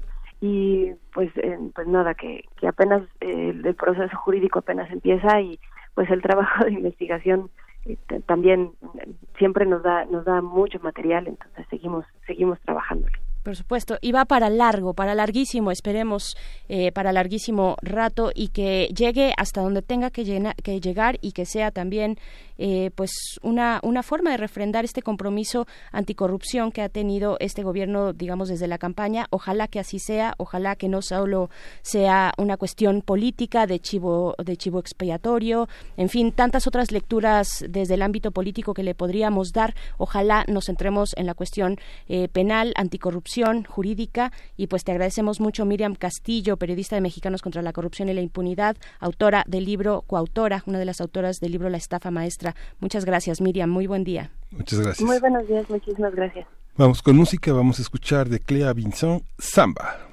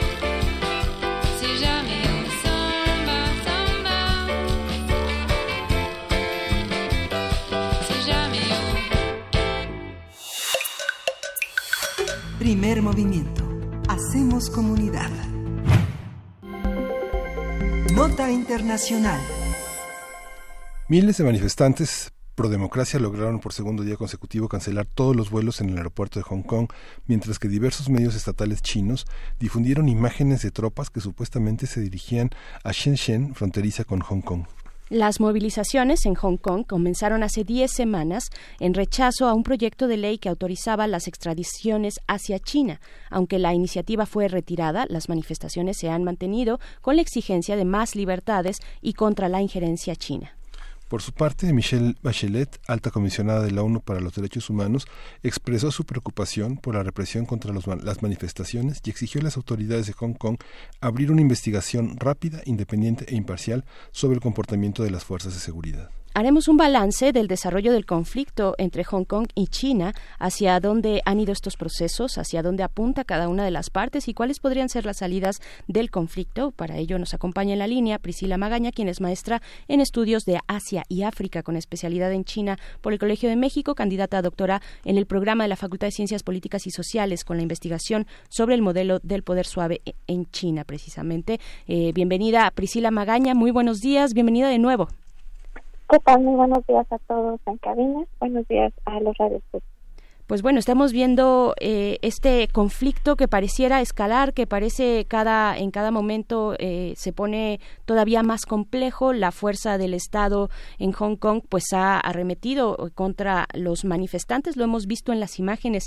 ¿Qué, qué es lo que está sucediendo? Eh, ¿A qué nos estamos a qué se está enfrentando la sociedad hongkonesa.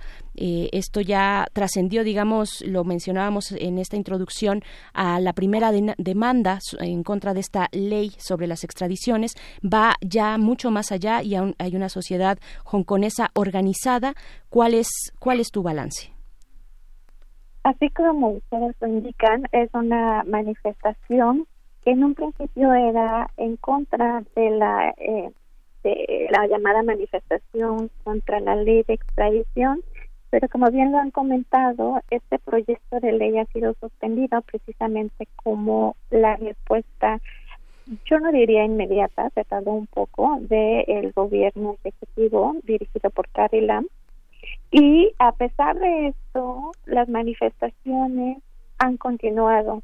El detalle es que este fenómeno ahora no solamente es que es contra esta ley de extradición, sino vemos que la sociedad hongkonesa se manifestaba en contra de lo que simbolizaba esta ley. En realidad era eh, una, un símbolo de la adaptación paulatina de Hong Kong al sistema legal y judicial de China.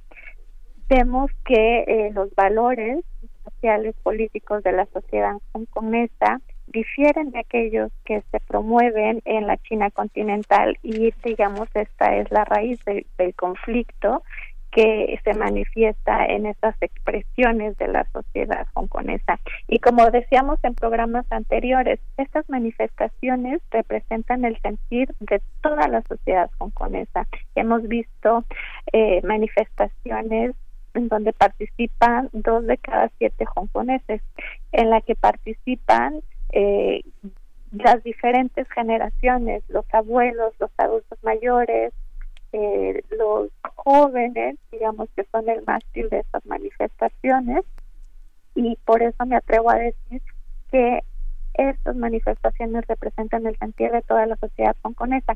Pero ¿qué es lo que ha pasado? Ahora, como ustedes lo comentaron en la en la en la cápsula de inicio, esta manifestación ahora eh, se pide eh, derechos como el sufragio universal, como que se respete el status quo eh, de esta este principio de un país, un sistema para la sociedad hongkonesa en donde se pretende que se conserven estos valores culturales, políticos que bueno han sido forjados desde que desde que se instituyó la colonia inglesa. Una de las partes importantes que los manifestantes han exigido es la rendición de cuentas. La rendición de cuentas no solamente de la jefa del Ejecutivo, sino de la misma policía. Eh, la sociedad hongkonesa ve con desdeño cómo la misma policía, cómo sus mismos, eh, digamos, pares sociales han reprimido algo que legítimamente ellos reclaman. Mm, sí ha habido una escalada increíble de violencia de 11 semanas para acá en la que al principio la fuerza era eh, los dos millones de personas, un millón de personas que salían a la calle y vemos cómo se ha sectarizado estas manifestaciones hoy en día, como ustedes bien lo comentan, se han desatado eh, manifestaciones violentas por ciertos grupos radicales de estos manifestantes. Entonces la cuestión es, es muy delicada, vemos que ahora hay manifestaciones no solo en la calle, no solamente por grupos como como los profesionales del, sistema legal, los abogados que incluso salieron a la calle y se manifestaron sobre banquetas. Eh, ahora ya las manifestaciones han llegado al aeropuerto y nosotros hemos visto en diversos medios de comunicación de Hong Kong, arraigados en Hong Kong, eh, como en tiempo real, en Facebook Live, por ejemplo, de Hong Kong Press, nos muestra esta imagen de los manifestantes en, los aeropuertos. Son manifestantes jóvenes que están incluso pidiendo disculpas a los turistas porque reconocen el daño que, que están causando, pero reivindican su causa, reivindican su causa y este y están dispuestos a, a, seguir manifestándose. Entonces es una situación muy compleja. No solamente se ha manifestado en las calles, ahora se van a puntos estratégicos como el aeropuerto, a la oficina de enlace de Beijing, al túnel Cross Harbor que une eh, Hong Kong con, con la parte peninsular china. Entonces es, es una situación muy compleja. Carrie Lam definitivamente ya ha eh, renunciado a, y ha instado la suspensión de esta de esta respuesta legislativa y una cuestión importante que debemos atender es la postura de, de Carrie Lam. Ha dicho que se tiene que reiniciar la comunicación con todos los sectores de la sociedad para explicar y escuchar. Esa es una cuestión muy importante porque vemos una postura conciliatoria que tiene su contraposición, porque también ha manifestado la jefa del Ejecutivo que todas estas acciones de los grupos radicales definitivamente eh, son amenazantes a la soberanía de China y a la posición especial del territorio que estas acciones desafían el principio de, de, un país o sistema y amenazan la prosperidad y estabilidad. Este es el discurso con el que también se ha manifestado la Ejecutiva. Eh, desafío, amenaza, que estas manifestaciones se están tratando de destruir a Hong Kong y en realidad vemos cómo en este discurso político se están dirigiendo, eh, digamos, hacia las herramientas institucionales y legales con las cuales este, podría existir la posibilidad de que se legitimara legalmente la intervención de China. Eh, entre los expertos hay una postura muy clara de análisis en el que sería mayor el riesgo político local e internacional para el gobierno central de China de intervenir con la policía en Hong Kong. Esto solo podría hacerse instancia de eh, la petición del gobierno de Carrie Lam pero como ustedes lo comentan, hay una narrativa en los medios de comunicación internacional. Eh, incluso Trump se ha, se ha postulado al respecto, ha enviado algunos tweets en donde manifiesta ¿no? que ya en el servicio de inteligencia estadounidense le ha informado que se acerca o que hay eh, acercamientos de las tropas. Entonces, veamos en estas narrativas gubernamentales las causas, son los hechos fácticos con los que podemos empezar a, atar los cabos y las posiciones de eh, los gobiernos. Definitivamente para el gobierno central en, en China es una cuestión de seguridad nacional porque por un lado vemos cómo todas estas manifestaciones crean reacciones no solo entre la opinión internacional, también crean reacciones en la China continental, en, esta población eh, más física que, que, integra eh, y que legitima eh, la estancia de, del Partido Comunista en el poder. Entonces es muy importante tener en cuenta que este fenómeno pues definitivamente tiene consecuencias dentro y fuera de China y que a partir de esto podemos hacer nuestro análisis. Sí, a muchos, el ataque a los policías con bombas Molotov eh, llevó a que los portavoces del gobierno en Pekín dijeran que ya hay signos claramente terroristas en el, en el movimiento. Esto se, esto prevé o es la antesala de una de una este, intervención eh, policíaca militar del gobierno chino hacia la, hacia esta plataforma continental de Hong Kong, ¿no? Yo lo veo desde eh, esta lectura. En Twitter, en la página oficial del el rotativo Global Times, que es un brazo, digamos, difusor del Partido Comunista, hay un video en el que se muestra a un supuesto manifestante usando un, una, una arma modificada, una réplica modificada de, de un arma M320 que así le identifican en este video, ¿ok? Entonces, para explicarme voy a voy a señalar a grandes rasgos lo que se, entiende en ese video que, que difunde el Global Times. Se muestra la imagen de este manifestante y se sugiere en línea, no, no se sugiere, se dice exactamente que esta es la escalada de violencia de los manifestantes usando armas mortales, expresan en la traducción de inglés a español que estoy haciendo, y cómo se usan estas armas mortales para atacar en una forma organizada. Se sugiere en este video la, una pregunta final. ¿Crees que estos realmente son solo manifestantes?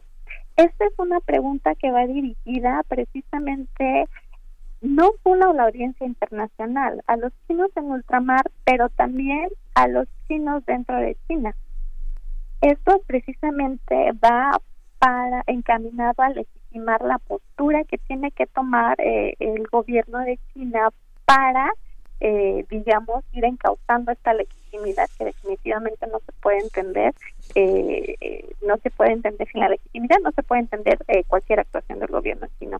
Y como ustedes comentan, hay una cuestión en la que en Hong Kong, la sociedad hongkonesa goza de ciertos derechos que no se tienen en la China continental porque no se concibe por su cultura política. Lo que se trata de hacer precisamente es justificar cualquier acción que pueda llegar a tomar el gobierno chino, pero también eh, dar luz sobre las opciones que tiene el gobierno chino y las opciones que tiene legalmente en un sistema internacional de estados soberanos, en donde ya el gobierno chino está expresando claramente que esto es una cuestión de seguridad nacional y que como estado soberano tiene tiene plena facultad para mantener el orden. Claro.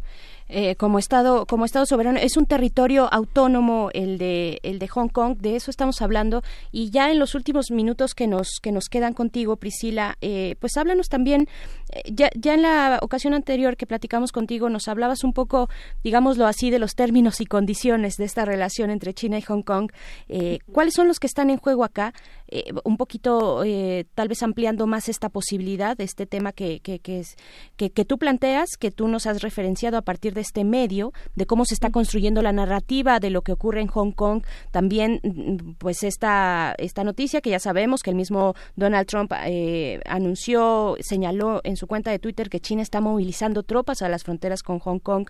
¿Cuáles son esos términos y condiciones que están en juego eh, y, hasta dónde podría llegar China desde, desde digamos, lo, legal, ¿no? Eh, en, ese, en ese ámbito de, de términos y condiciones. Sí, Hong Kong es una región especial administrativa eh, que se da, se, configura esta figura legal precisamente a partir de que Hong Kong como colonia británica regresa, por así decirlo, regresa a la soberanía del gobierno de China.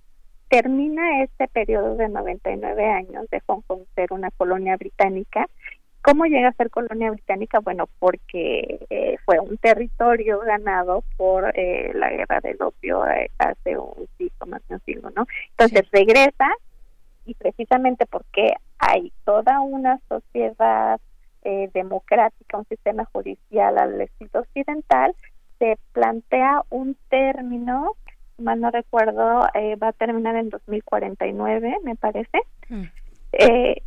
en donde China ya tendrá plena potestad de integrar a Hong Kong a su territorio bajo este sistema de un país dos sistemas, un principio de un país dos, sistemas, o decidirá ya en su calidad de Estado soberano la procedencia que tenga. Este es el punto esencial. Estas manifestaciones también han sido legitimadas por el gobierno británico precisamente porque se le pide al gobierno chino garantizar todas las medidas que fueron eh, establecidas en este convenio. Entonces, lo que debe de pasar es que se respete ese convenio, es que la sociedad hongkonesa siga teniendo ese estilo de vida, esa cultura política y que sea eh, respetada por el gobierno chino. Por otro lado, también existe la ley de guarnición de Hong Kong, en la que en el artículo 14 de la sección 3 se establece que a instancia, solo a instancia del gobierno del ejecutivo, el gobierno ejecutivo de Hong Kong se podrá pedir el auxilio del gobierno central solo en casos de desastres, naturales o de eh, de revuelta de, de, cuando no se pueda mantener un orden. Entonces hay instancias legales de derecho internacional también pero hay sobre todo entre las partes que tienen que ser respetadas entonces el punto clave aquí es cómo el gobierno ejecutivo de Hong Kong va a garantizar el orden. claro. Uf, pues eh, te agradecemos mucho. Bueno, nada más, esto, esto podría escalar. Eh, vemos la posibilidad de que escale. ¿Quién podría detener o mediar esta situación tan compleja? Tenemos todavía tres minutos contigo, eh, Priscila.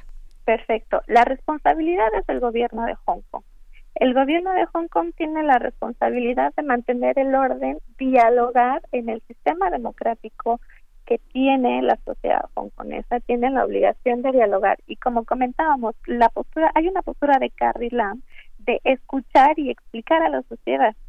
Vemos que ha escalado a tal punto donde ya se ha llegado a la violencia por ciertos grupos radicales de manifestantes, pero también está todo o la mayoría, son 7 millones de habitantes en Hong Kong. Entonces tiene que haber una distensión política, es cuestión de, un sistema cultural político, de gestionar en un sistema democrático eh, la, la vía pacífica, la vía conciliadora y acercar, acercar al gobierno que sea representativo de la sociedad hongkonesa. Ese es el problema. Bien, pues eh, Priscila Magaña, te agradecemos mucho, pues veremos qué es lo que ocurre en los próximos días. Ya dentro de estas manifestaciones en el aeropuerto, pues pasaron en la más reciente de bloquear solamente las llegadas, los arribos, a pasar a, la zona de, salidas, de despegue, lo cual genera un caos todavía mayor de lo que de lo que habíamos venido viendo. Y pues bueno esto es eh, el análisis que, que nos compartes. Te agradecemos muchísimo Priscila. Muy buenos días. Al contrario, muy buenos días a todos. Gracias, pues. Vamos con música. Ya nos estamos despidiendo, son las 8 con 57 minutos. Nos despedimos de la radio Nicolaita. Nos encontramos con ustedes el día de mañana a partir de las 8 de la mañana. Nosotros seguimos a través del 96.1 de FM. Vamos a ir con música. Esto es de Michelle Blades o Blades. Esta sí se dice Blades. No, Blades. Es la hija de. No, se dice, se dice Blades, la sobrina, Michelle Blades. Eh, bueno, Subtropical Suburban es la canción y nos vamos después al corte.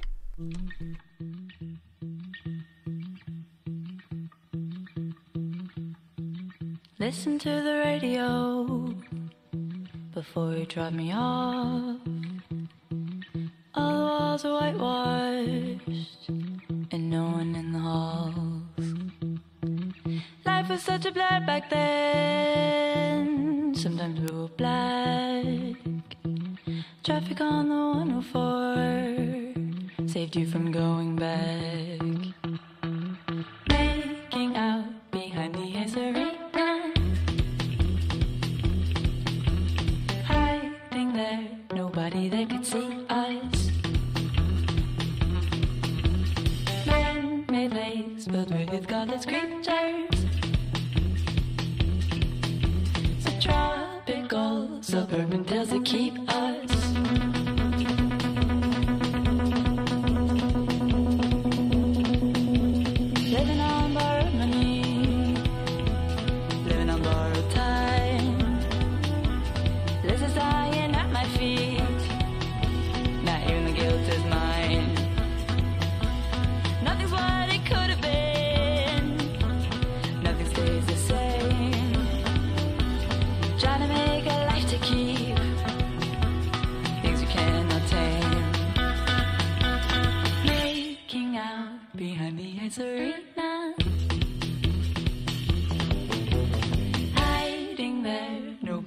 Could see us.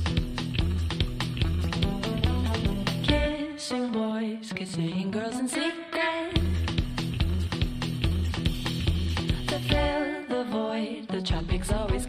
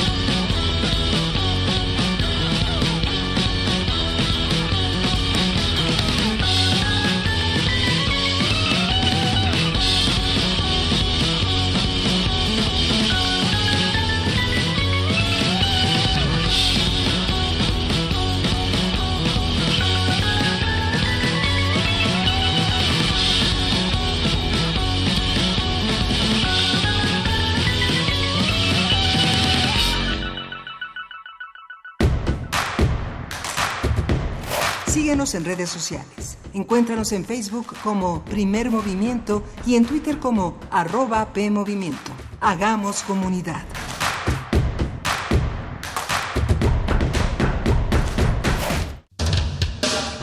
La profecía dicta que cada primera hora resistente del último día radial, una horda virulenta se desata desde el sur. Cuando el momento llegue, tendrá solo dos opciones, ensordecer o gritar. Metálisis. El núcleo más duro de la radio. Viernes, 20 horas, por resistencia modulada, 96.1 de FM. Radio UNAM. Experiencia sonora.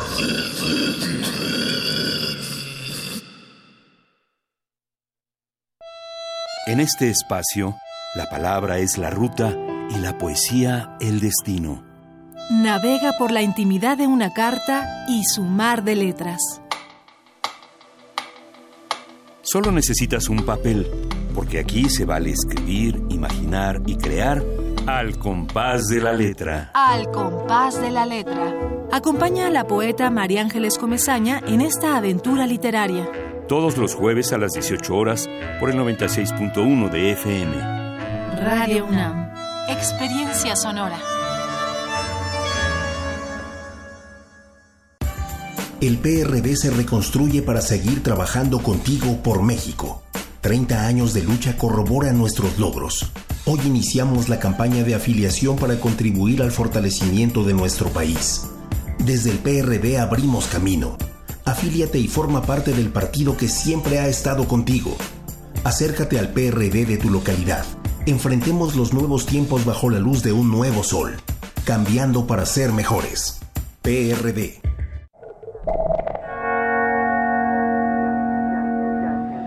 Jan Hendrix, Tierra Firme. Desde su llegada a México en 1975, Jan es una figura clave en la escena artística del país, produciendo obras inspiradas en la estética del viajero y naturalista, incorporando experiencias visuales y culturales.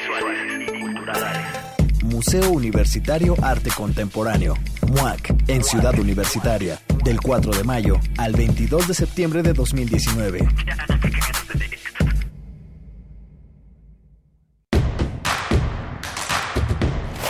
Encuentra la música de primer movimiento día a día en el Spotify de Radio UNAM y agréganos a tus favoritos.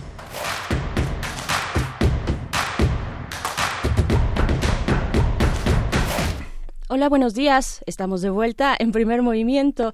Seguimos aquí pues con el, análisis de muchos temas importantes en nuestra realidad nacional, por supuesto, el tema de Rosario Robles. Tuvimos una conversación interesante con Miriam Castillo de Mexicanos contra la Corrupción y la Impunidad. Pues bueno, la narrativa que se da en los medios y también en la opinión pública, Miguel Ángel, acerca de este caso, que solamente, digamos, la punta del iceberg, las distintas lecturas que se le puede dar a la a la vinculación a proceso y después a esta decisión del juez de darle prisión preventiva justificada. Y pues ahora tenemos a Rosario Robles. Eh, pues ya eh, pasó su primera noche en el penal de Santa Marta aquí en la Ciudad de México y pues bueno muchos muchas impresiones muchas lecturas de, de este caso Miguel Ángel Sí, es, es, es tremendo, es muy complejo. La lectura de combate a la corrupción que emprende la Fiscalía General de la República me parece que tiene un caso inmejorable para fortalecer la visión de autonomía y la visión de justicia y llegar al fondo de este entramado que conduce, por supuesto, a José Antonio Mid, con todo y que parece como lo había dicho en, en, algún momento el presidente de la República, un hombre bueno, ¿no? Así lo definió uh -huh. este Andrés Manuel sí. López Obrador cuando se reunió en su casa a comer chilaquiles. Pero nadie duda que sean personas buenas, como Enrique Peña Nieto, incluso un hombre enamorado. Pero la investigación conduce allá. Hay una parte que conduce ahí.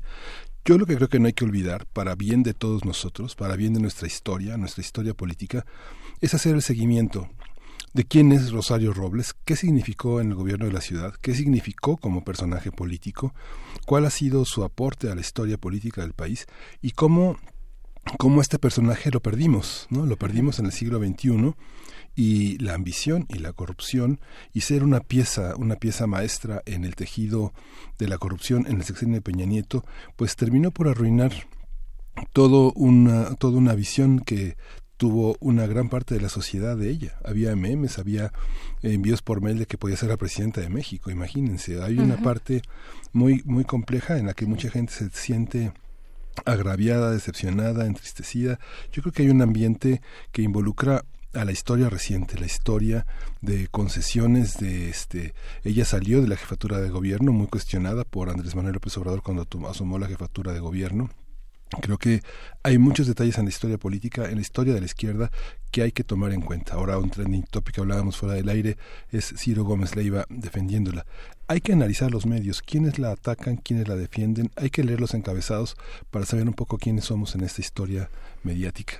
Claro, y saber distinguir entre los procesos eh, judiciales, eh, insistimos, me parece, en eso, de los procesos políticos, que si es un chivo expiatorio, incluso que si es un tema de género, que si hay de fondo un tema de género, bueno, en fin, eh, es, no estoy aseverando nada, solamente lo estoy comentando porque es lo que ha surgido, las distintas lecturas que se han vertido en la opinión pública, que si hay un tema de venganza por lo que precisamente significó Rosario Robles para la, izquierda partidista en nuestro país, que si, que si con esto termina de morir la idea del primor de esta alianza eh, tras bambalinas cupular que eh, pues que algunos detractores de la cuarta transformación insistían en decir que había una relación entre el PRI y Morena eh, en todo caso, cómo sería esa relación. Cuando Morena es un, es un proyecto político tan amplio, ¿no? Que, ha abierto las puertas a, una gran diversidad de perfiles políticos, en fin, qué es lo que, eh, cuáles son todas estas lecturas, pero tener eh, muy en cuenta que finalmente o, o, lo definitorio es lo que pueda decir el juez, las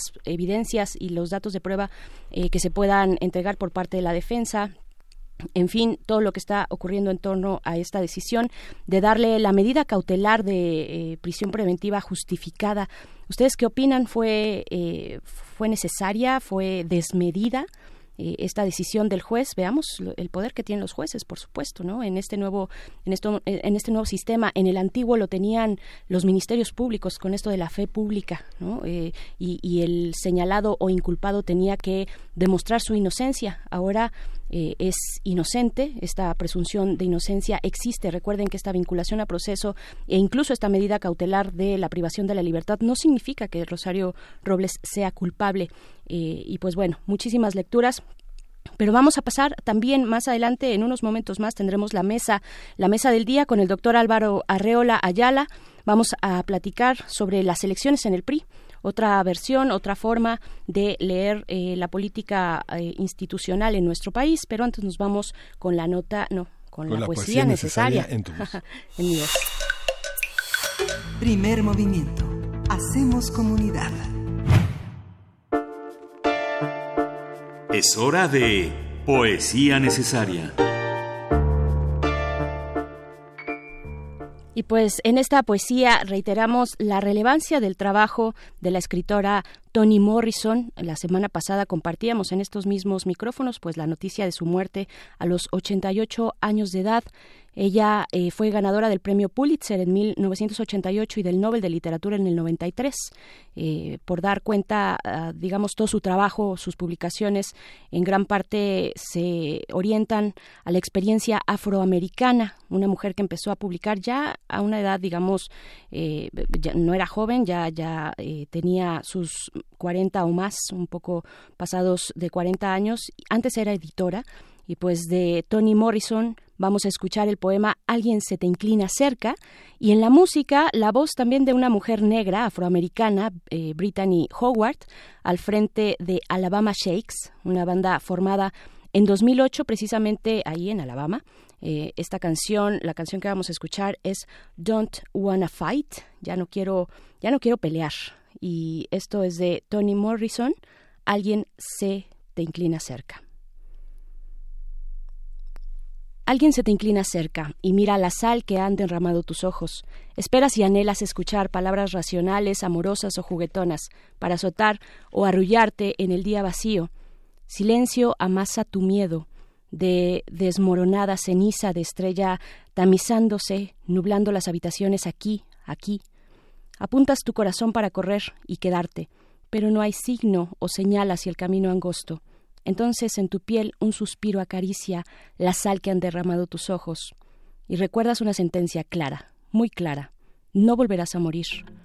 Una vez más, sabes que no volverás a morir.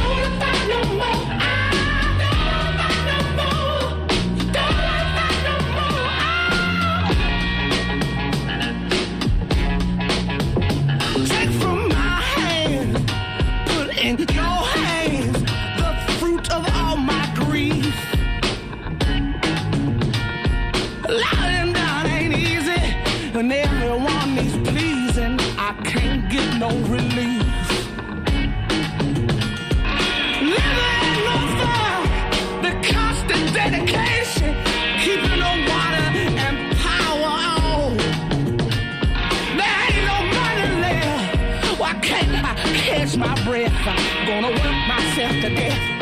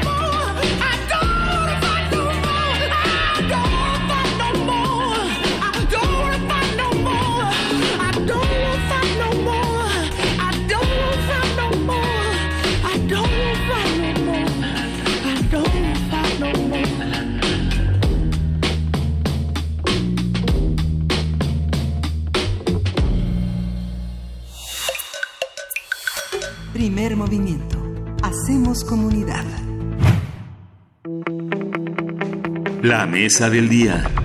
La noche del pasado domingo, Alejandro Moreno Cárdenas se declaró vencedor de la elección interna del PRI para la dirigencia nacional. Hizo un llamado a la unidad e invitó a Ivonne Ortega y Lorena Piñón, las otras aspirantes, a colaborar en su equipo. La contienda se desarrolló entre acusaciones de fraude, compra de votos, rasurado del patrón, relleno de urnas, robo de paquetería escolar y retraso en la apertura de las casillas. El lunes pasado, la Comisión Nacional de Procesos Internos del PRI finalizó el conteo preliminar según el cual, con el 84.7% de las mesas receptoras de votación computadas y contabilizadas, Alejandro Moreno, Alito, obtuvo 1.448.169 votos, es decir, el 84.12% de la votación.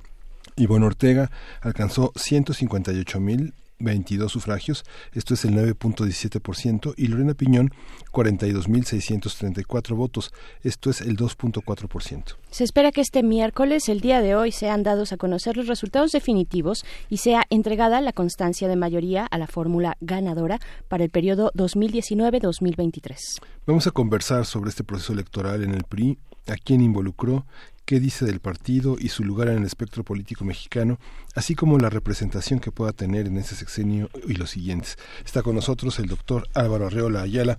Él es investigador del Instituto de Investigaciones Sociales de la UNAM y pues le damos la bienvenida y le agradecemos que esté en esta mesa con nosotros. Gracias, doctor.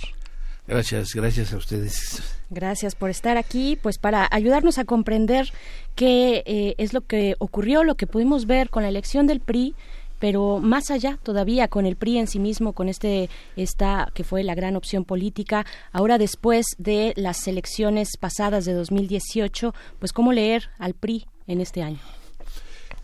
Sí, yo creo que si hay algo verdaderamente atractivo que ofrece el, el nuevo gobierno presidencial en México, inaugurado el pasado primero de diciembre de 2018, es precisamente el impacto que tiene con el modelo de participación y de representación política en nuestro país. En este caso es sobre todo el modelo de representación, qué ajustes, qué directrices marcarán el rumbo o están marcando el rumbo del nuevo escenario de competencia política, de lucha por el poder. En este sentido, es muy, muy importante lo que ocurre con este organismo que ha sido vilipendiado de muchas maneras en los últimos años llamado partido político. Los partidos políticos han estado quizá en los últimos dos, tres décadas, sí, en la mira de muchos, los ciudadanos, los especialistas, la burocracia, los empresarios, porque siguen siendo un modelo muy importante dentro de la política de cualquier país. Es precisamente la organización que sería la base con la cual la sociedad pretende influir, explicarse lo que sucede en la política. Entonces, como instrumentos necesarios de la sociedad, pues hablar de los partidos políticos es hablar de un tema fundamental. Y si hay algo en el cual, o si hay un partido político que representa o está precisamente mostrando lo que está transformándose en el país, es el Partido Revolucionario Institucional. ¿A qué me refiero? El Partido Revolucionario Institucional, y tenemos que decirlo y subrayarlo, es o fue desde 1929 hasta las elecciones de julio de, de, junio de, de 2018 una organización de Estado que cumplió que cumplió eficazmente una función de soporte la función más importante de soporte de las políticas patrimonialistas y discrecionales que encaminaron el marco legal del país desde 1929 y que sostuvieron a un férreo dictatorial régimen presidencialista. Esto se vino abajo en las elecciones pasadas. Y entonces no se trata solamente de burlarse del árbol caído, sino de explicar precisamente lo que representa ¿sí? ese decaimiento ese declive y quizá lo que está viviendo ese partido, la descomposición. ¿no? Estas tres Ds de las cuales un analista norteamericano, Aldrich, decía, los partidos pueden sufrir decaimiento, pueden caer en el declive y finalmente en la descomposición. Y creo que estamos presenciando, no solamente del PRI, sino del PAN, del PRD, y de varios pequeños partidos que, llamados tradicionales precisamente ese escenario. ¿Y qué lo puede sustituir? No lo vemos a la vista. No vemos un modelo alternativo que pretenda precisamente recomponerlo. Hay algo que se impulsa ¿no? por el nuevo gobierno federal, que es precisamente algo sumamente importante para la historia del PRI y para la historia del futuro partidista mexicano, que es la recomposición o el- la reanimación de un Estado de Derecho. Los partidos políticos en México fueron sobre todo, hasta en los últimos 12 meses, partidos políticos ligados precisamente a ese marco patrimonialista y discrecional, que algunos solamente señalan como un escenario de corrupción, pero que influyó y marcó al sistema político mexicano. Y entonces estamos frente a ese gran reto. ¿Qué ocurrió? ¿Qué ocurrió con este nuevo ejercicio? ¿Y por qué es nuevo en muchos sentidos? Lo que, lo que pasó el 11 de agosto para los priistas es novedoso, sobre todo porque pretende recuperar algo que no es práctica común de los partidos políticos. Es decir, que sus bases militantes elijan a sus representantes y sus dirigentes. Esto me parece que es muy importante y trascendental para el futuro de los partidos, no solamente de uno, como, como es el PRI, sino de el resto de los partidos políticos que están precisamente sufriendo enormemente la deslegitimación en la medida en que no son capaces de atraer las miradas internas y sí las críticas externas para relevar sus dirigencias. Er- Ergo, el Partido Acción Nacional, Morena, Movimiento Ciudadano, Partido de la Revolución Democrática, Partido del Trabajo, etcétera. Todos están viviendo un problema enorme y serio en cuanto a, a la legitimidad frente a los ojos críticos, hoy sí, de la sociedad en todos sentidos. Pero entonces volvamos, el PRI el 11 de agosto hace un ejercicio, sí, que no es pionero, pero que cuando menos pretende identificarse para sí mismo, ¿sí? en un ejercicio democrático interesante. Sin embargo, sin embargo, la experiencia, sin embargo, la, la prueba no la pasó de manera adecuada. Yo creo que ni de panzazo.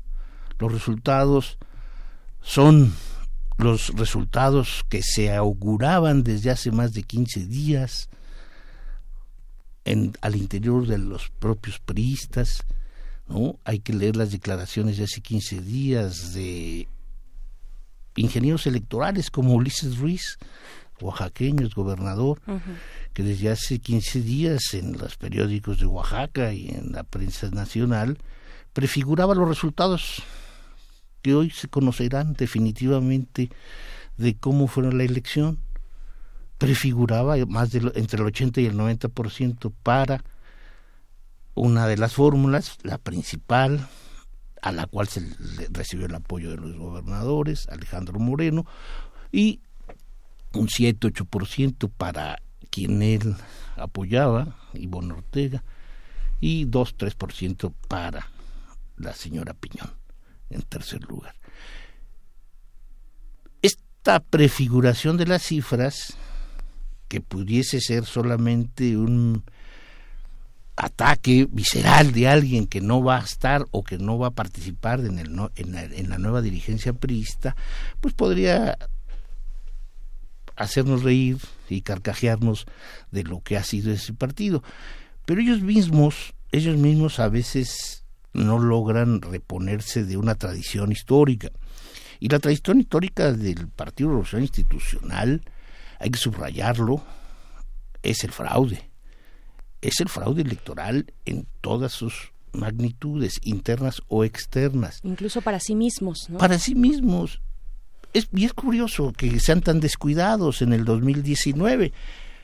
Por ejemplo, los, los hay dos comunicados que me parece importante que la población, que los escuchas, también entiendan que para criticar, para juzgar, para analizar y reflexionar sobre los partidos políticos se requiere sí encontrar y, y documentos en los cuales precisamente nos permitan hacer las las este, las respectivas reflexiones. No es nada más sencillo y facilón como lo dijeron el día lunes muy- casi toda la prensa pues de que el dinosaurio estaba allí y el dinosaurio y se burlaban de lo que había hecho al- a su interior pero ellos mismos por ejemplo miren dos comunicados del Partido Revolucionario Institucional, de la Comisión Nacional de Procesos Internos, un comunicado de con el 80% de las casillas contadas. Yo espero que rectifiquen o que ratifiquen y que nos den los datos completos, porque es lo que buscamos, los datos. Al menos con el 80.6% de las casillas contadas, el, la Comisión Nacional de Procesos Internos dijo que habrían votado 1.664.229 militantes priistas. Pero curiosamente, con el, un- el mismo, la misma comisión, en un comunicado posterior, diciendo que con el 84.7%, repito para que se tenga en la memoria, con el 80% de las casillas, los priistas votaron alrededor de 1.664.000. Pero con el 84.7 de las casillas, ¿sí? la misma Comisión Nacional nos dice que votaron 1.648.000. Es decir, que con casi cuatro puntos más de casillas contadas, el propio PRI dice que disminuyó su votación. Entonces, los que, los que hemos visto a lo largo de la historia, este manejo tramposo, este manejo que solo infla, vot- eh, infla cifras para convencerse a sí mismos de lo que no se hizo, pues resulta grave. Yo entiendo que estratégicamente el PRI, como lo señalaron desde hace más de un mes, mes y medio, diese una imagen de amplia participación, porque era lo conveniente. Y se manejó desde hace dos meses que no pasaría del 30%. Un poco pues porque ese era más o menos la media de las elecciones locales en cinco entidades federativas que sucedieron en junio. Más o menos entre el 20 y el 30%, Baja California, Puebla, etcétera, tuvieron esa votación. Entonces, los periodistas creen que la memoria y que la inexistencia de académicos fuertes les hagan pensar que pueden disfrutar ¿no? de estos paisajes de cifras. Y entonces, bueno, con un 30% en donde de 6 millones de militantes votaron casi 2 millones, que serán las cifras oficiales que se viertan, bueno, pues nadie, nadie de- sospecharía de que eso está mal. Mas, sin embargo, por ejemplo, hay datos de los que hay que escarbar y revisando la prensa nacional, entidad por entidad, no, lo digo sobre todo para los estudiantes que están haciendo tesis de los partidos, que se metan a los periódicos locales donde se reseñan desde el día domingo y el lunes la, la elección priista y nos encontramos con cosas curiosísimas, ¿no? Hay muchos municipios, por ejemplo, que en esta elección interna, en donde solamente votan los priistas, hay muchos municipios del país de Oaxaca, Chihuahua, Coahuila, en donde el número de votos supera ¿sí? al propio PRI en las elecciones más recientes de en esos municipios, Vaya. del 17, del 18, del 19. Entonces, esto lo podrá creer los priistas que quedan, pero hay muchos que no podemos todavía aceptar que sea tan fácil como pretendan engañar a la población. Y no estoy diciendo que, que sea un partido tramposo, simplemente es un partido que fue hecho, fue desarrollado, ¿sí? y su culminación era seguir siendo, bueno, seguir cumpliendo esa función que ya no puede hacer, ser el soporte de las políticas públicas patrimoniales y discrecionales. Ya no lo tiene. Por lo tanto, ¿cuál es su fin? Desaparecer como tal, cambiar completamente el modelo de partido político, no solamente de nombre, sino modificar sustantivamente todo lo que ha sido su historia de 90 años. Sino desaparecer, si es recomponer lo que finalmente a los ojos de los mexicanos pues sería muy atractivo para muchos. Ujú. Imagínate que, que van a ser algunas de las personas que están en esos estados con sus credenciales que con los cuales les daban litros de leche, bolsas de arroz, este, ¿no? Sí. Que yo creo que sacaron esas credenciales, yo creo que fueron a su archivo de credenciales y sacaron las credenciales, este, no sé, de los años 60, 70 y dijeron, bueno, esta es la población que tiene activo el PRI. Como una, de las críticas más fuertes, recordemos que fue la que viene del ex rector y miembro prominente como rector del priismo, ¿sí? y que renunció a participar por lo que consideró, consideró que estaba inflándose el padrón de militantes. Me refiero al doctor José Narro. Sí, él renuncia precisamente porque considera que el padrón de militantes se había volcado a más de a casi medio medio millón si no si no mal recuerdo él hablaba de 488 mil ¿sí? nuevos militantes que habían aparecido de la noche a la mañana, principalmente de en Coahuila, Ciudad de México, Campeche. Pero es curioso, la reunión, la reunión de, de Gran Unidad Nacional la, la había hecho, si no me equivoco, si no recuerdo mal, fue MIDE en Campeche, cuando la, primera que muestra la fuerza del partido y que justamente aparecen esos esos nuevos militantes. Así es. Sí, entonces, los partidos políticos, el PRI fundamentalmente, no tienen un registro y la autoridad electoral debiese exigírselos de la militancia completa. Tal vez por eso se explique que el, el PRI no quiso que organizara su elección el INE. Se justificó diciendo que cobraba demasiado el INE, 250 millones de pesos. Ellos lo hicieron con 40 millones, ¿sí? Pero creo que sí hubiera sido interesante que el Instituto Electoral hubiese conocido precisamente del padrón electoral, porque 6 millones de militantes priistas mm, son demasiados en la actualidad, sobre todo cuando vemos la presencia del PRI en las cámaras ¿no? y en las diferentes entidades federativas, que es donde se mide realmente la fuerza política de los partidos políticos. Entonces el, el PRI es un partido marginal. El PRI es hoy un partido que como también se lo auguraba José Narro, podría devenir en un... No estoy mucho de acuerdo con él, bueno, pero Narro no es más que médico y político, no es un académico, no es un teórico de los partidos, pero decía que el PRI tenía el riesgo, ¿sí? se enfrentaba el riesgo de convertirse en un satélite del partido go- del gobierno, ¿sí?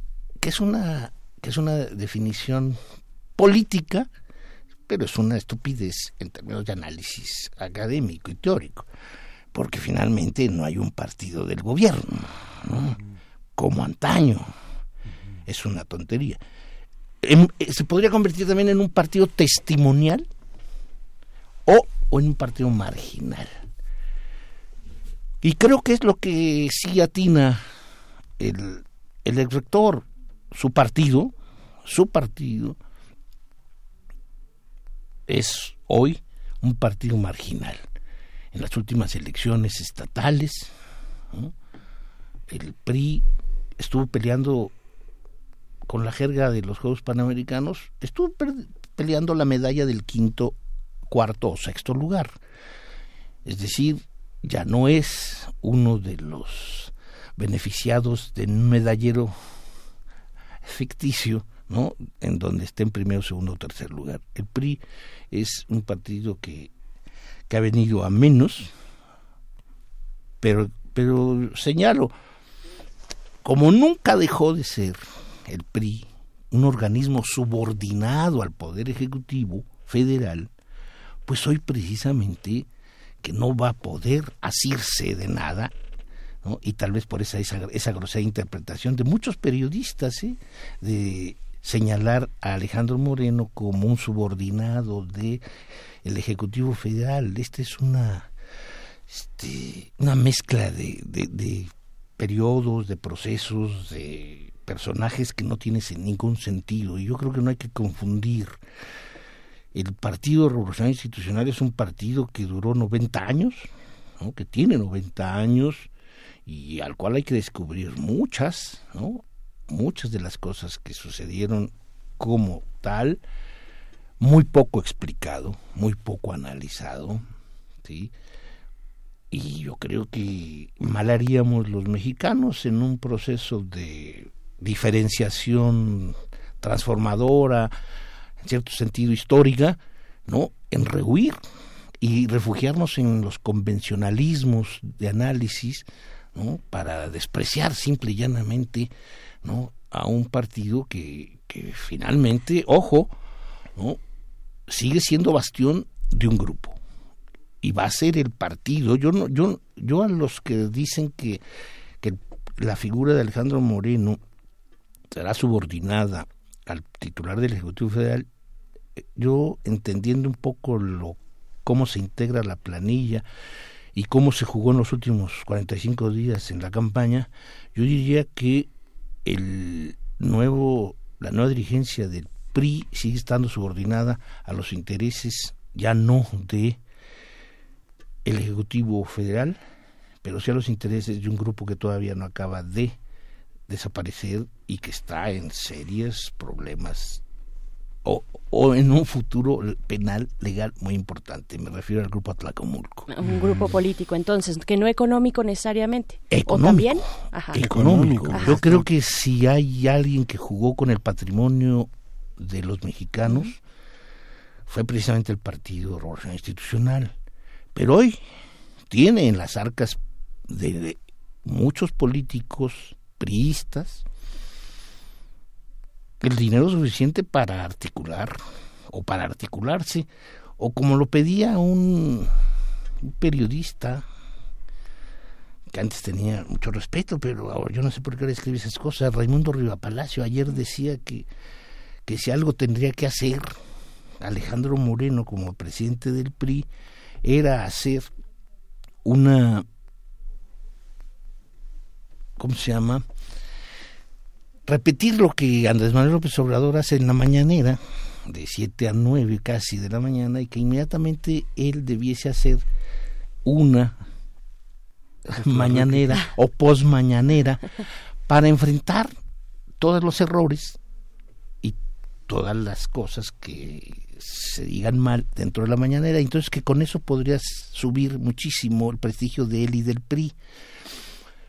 Yo no sé que leyó alguna vez Raimundo Riva Palacio pensando en que eh, pensando en algún modelo inglés, pero bueno, los partidos no están para comprar hoy una una radio o un medio de televisión. Será a través de su cuenta personal de Twitter, de la cuenta personal de, de Alejandro De- Moreno. de- pero no yo creo que a lo mejor no tiene, no, no está tan descolocado. Yo creo que está pensando en que el refugio natural de estas dirigencias nuevas, tanto de su acompañante en la, la fórmula como de él mismo, pues están sumamente ligadas, ¿no? Si uno rastrea la prensa de los últimos 45 días, es el Estado de México el que lo impulsa muchísimo. El secretario de Comunicación del partido es Alfonso Camacho, un hombre muy ligado a Emilio Chaifeda, a César Camacho. El secretario técnico del PRI es Ernesto Nemer. En fin, pareciera ser que el nuevo PRI es la decadencia de Atlacomulco. Y esto sería verdaderamente muy triste para los priistas de muchas entidades federativas que tienen dos opciones. Aislarse de la política o creo que esto precisamente debiese ser una buena motivación para el régimen federal, para el, con- para el Poder Legislativo Federal, ¿sí? remodelar, ¿sí? reformar, regular de nueva manera la participación de los partidos políticos. En México no podemos Regresamos aquí a la cabina de primer movimiento. Ahora estamos en el AM. Se nos eh, desconectó una mesa, pero ya estamos en este. Estábamos eh, conversando sobre las elecciones en el en el PRI del pasado domingo, las elecciones en las que Alejandro Moreno eh, gobernador con permiso de Campeche, ganó las elecciones y el doctor Álvaro Arreola, investigador del Instituto de Investigaciones Sociales de la UNAM, estaba haciendo un balance, justamente estábamos en los minutos finales, pero justamente eh, Alejandro Cárdenas es el, es el eje de esta reflexión de un nuevo PRI que el doctor Álvaro Arreola decía que eh, tristemente podría ser eh, la decadencia de, del grupo Tlacomulco. Doctor, y estamos pues para escuchar sus reflexiones en los poquitos minutos que nos quitó este eh, desperfecto técnico, doctor Álvaro Arreola. Bueno, pensamos sobre todo pues que este tipo de cosas desgraciadamente ocurren en todo terreno de reflexión. Así es. Y yo, yo señalaba que una de las salidas importantes que se tendría que valorar por parte del Poder Legislativo Federal Mexicano o los poderes legislativos locales, pero que finalmente subordinados a, les- a la letra de la Constitución General de la República, pues tendrían que acatar. Y me refiero sobre todo a reformular ¿no? el marco legal de la existencia de los partidos políticos. En México no puede, desde el 2014, en México no podemos tener partidos políticos solo cada seis años. Esto es algo verdaderamente negativo para la vida política.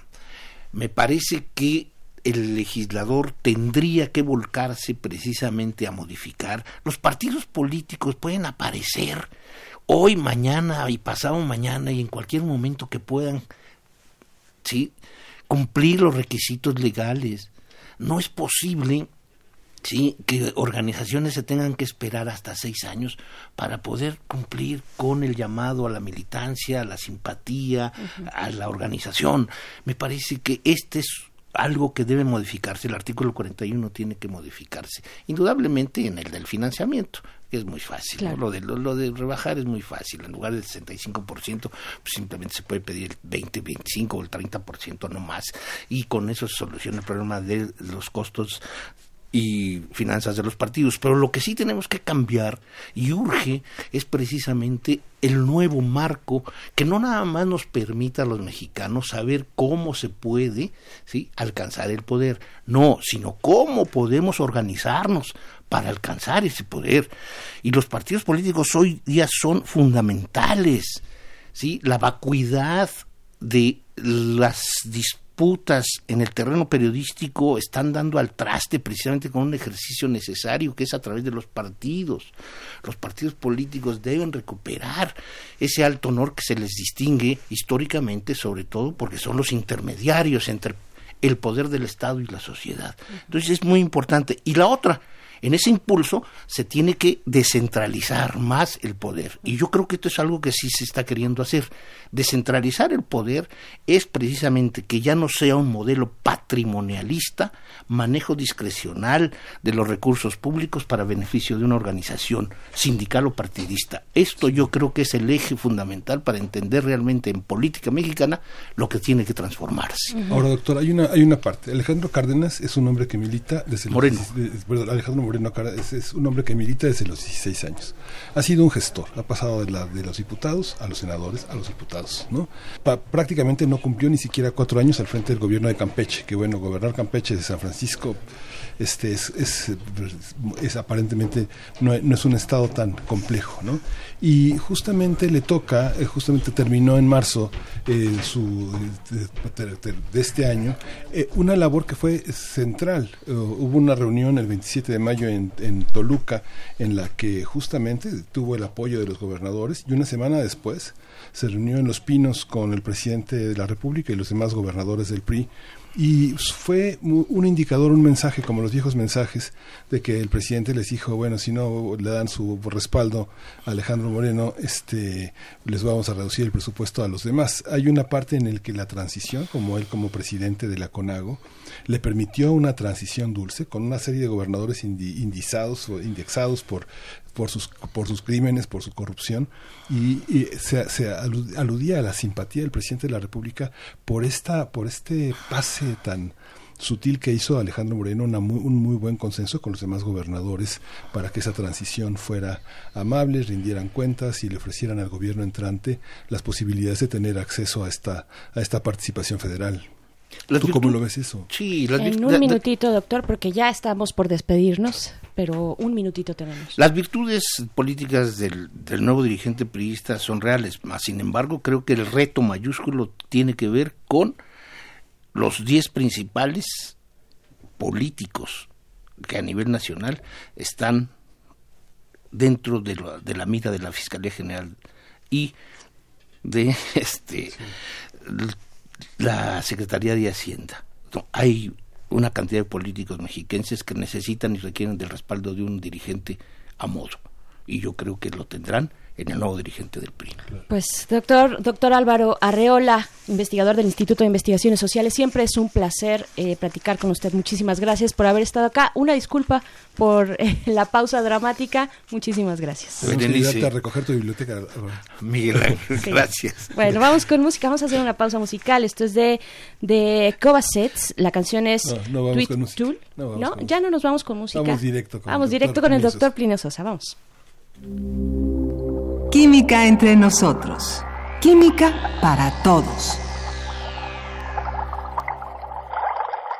Doctor Plinio Sosa, buenos días. Tuvimos un, un apagón, pero ya se solucionó.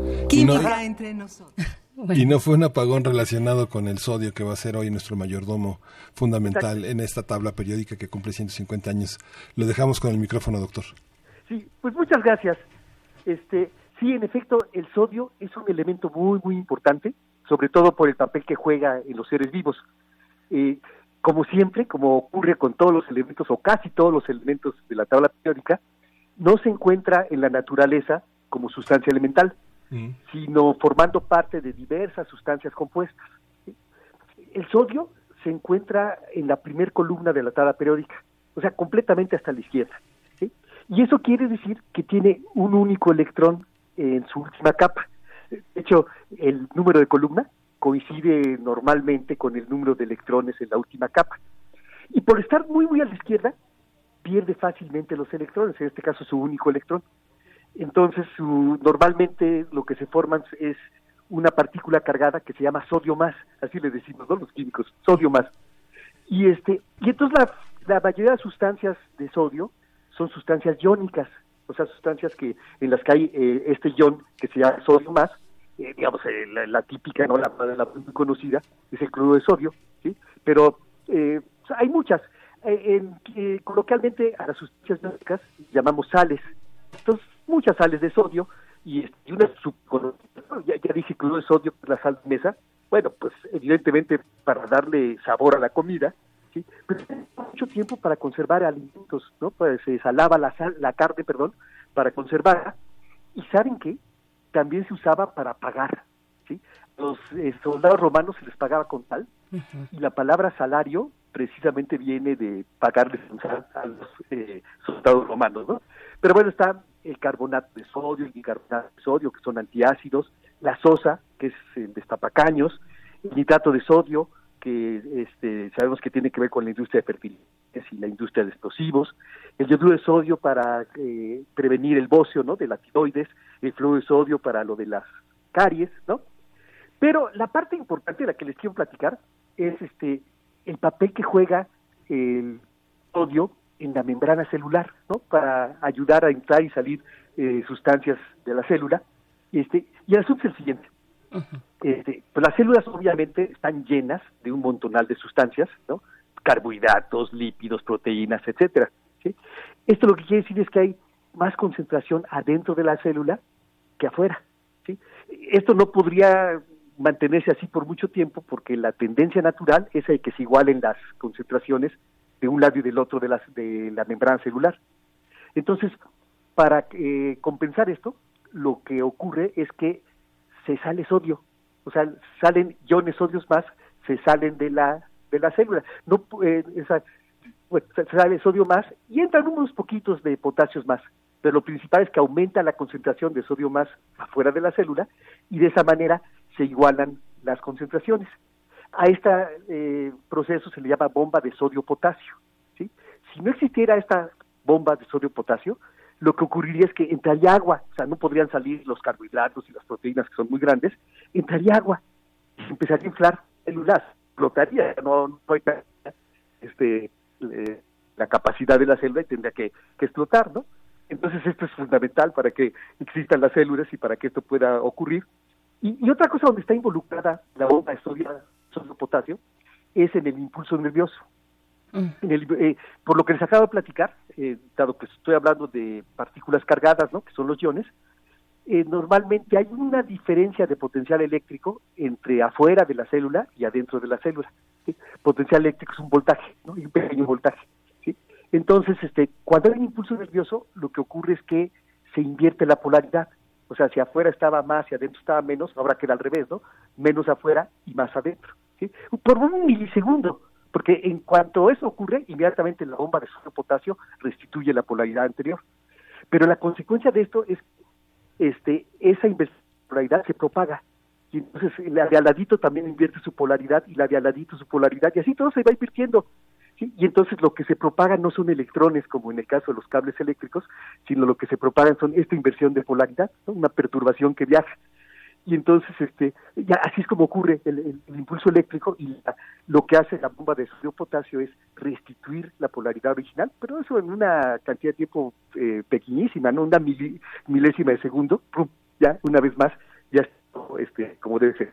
Entonces este bueno pero básicamente este por esta razón no de que ayuda a la en ese proceso de entrar de salida de sodio más y de entrada de potasio más junto con ellos entran otras cosas, sustancias que entran y sustancias que salen, y entonces por eso yo le puse que el sodio es el mayordomo que deja entrar o deja salir a este de las células los nutrientes.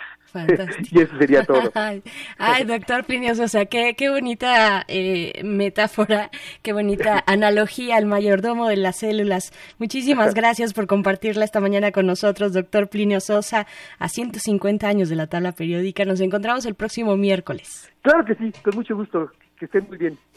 Muy bien, pues Un mayordomo ya como nos el de vamos. los restos del día de Hopkins, ¿no? Sí, sí, sí, sí. Bueno, ahí, ¿cuál es su mayordomo favorito? Eh, nos estamos despidiendo ya. Les recordamos, bueno, que tuvimos este esta dificultad técnica. Estamos transmitiendo desde la cabina de F de AM, en realidad, pero agradecemos agradecemos mucho su paciencia. Vamos a escuchar esto para despedirnos, que es de Cobacets. La canción es Tweet Twot. Y pues nos vamos, Miguel Ángel. Nos vamos. Y este apagón, pues no fue censura, ya esos No. tiempos ya pasaron, los los apagones, este Segov, ya. Este, esto fue primer movimiento, nos escuchamos mañana.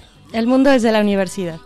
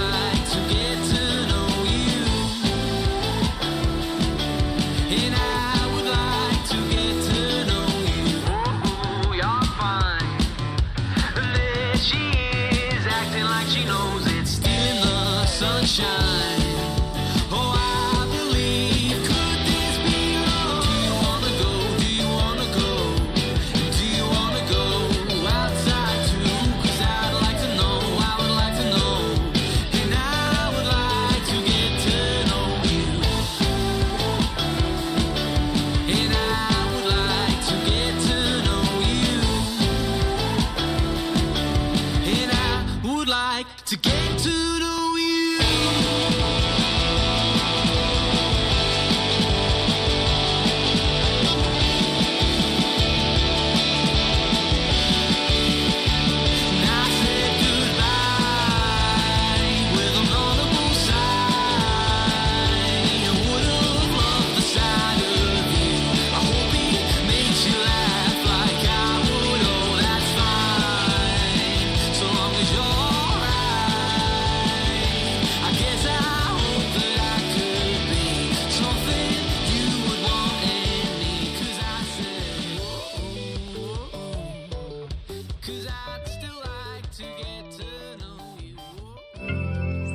Radio UNAM presentó Primer Movimiento. El mundo desde la universidad.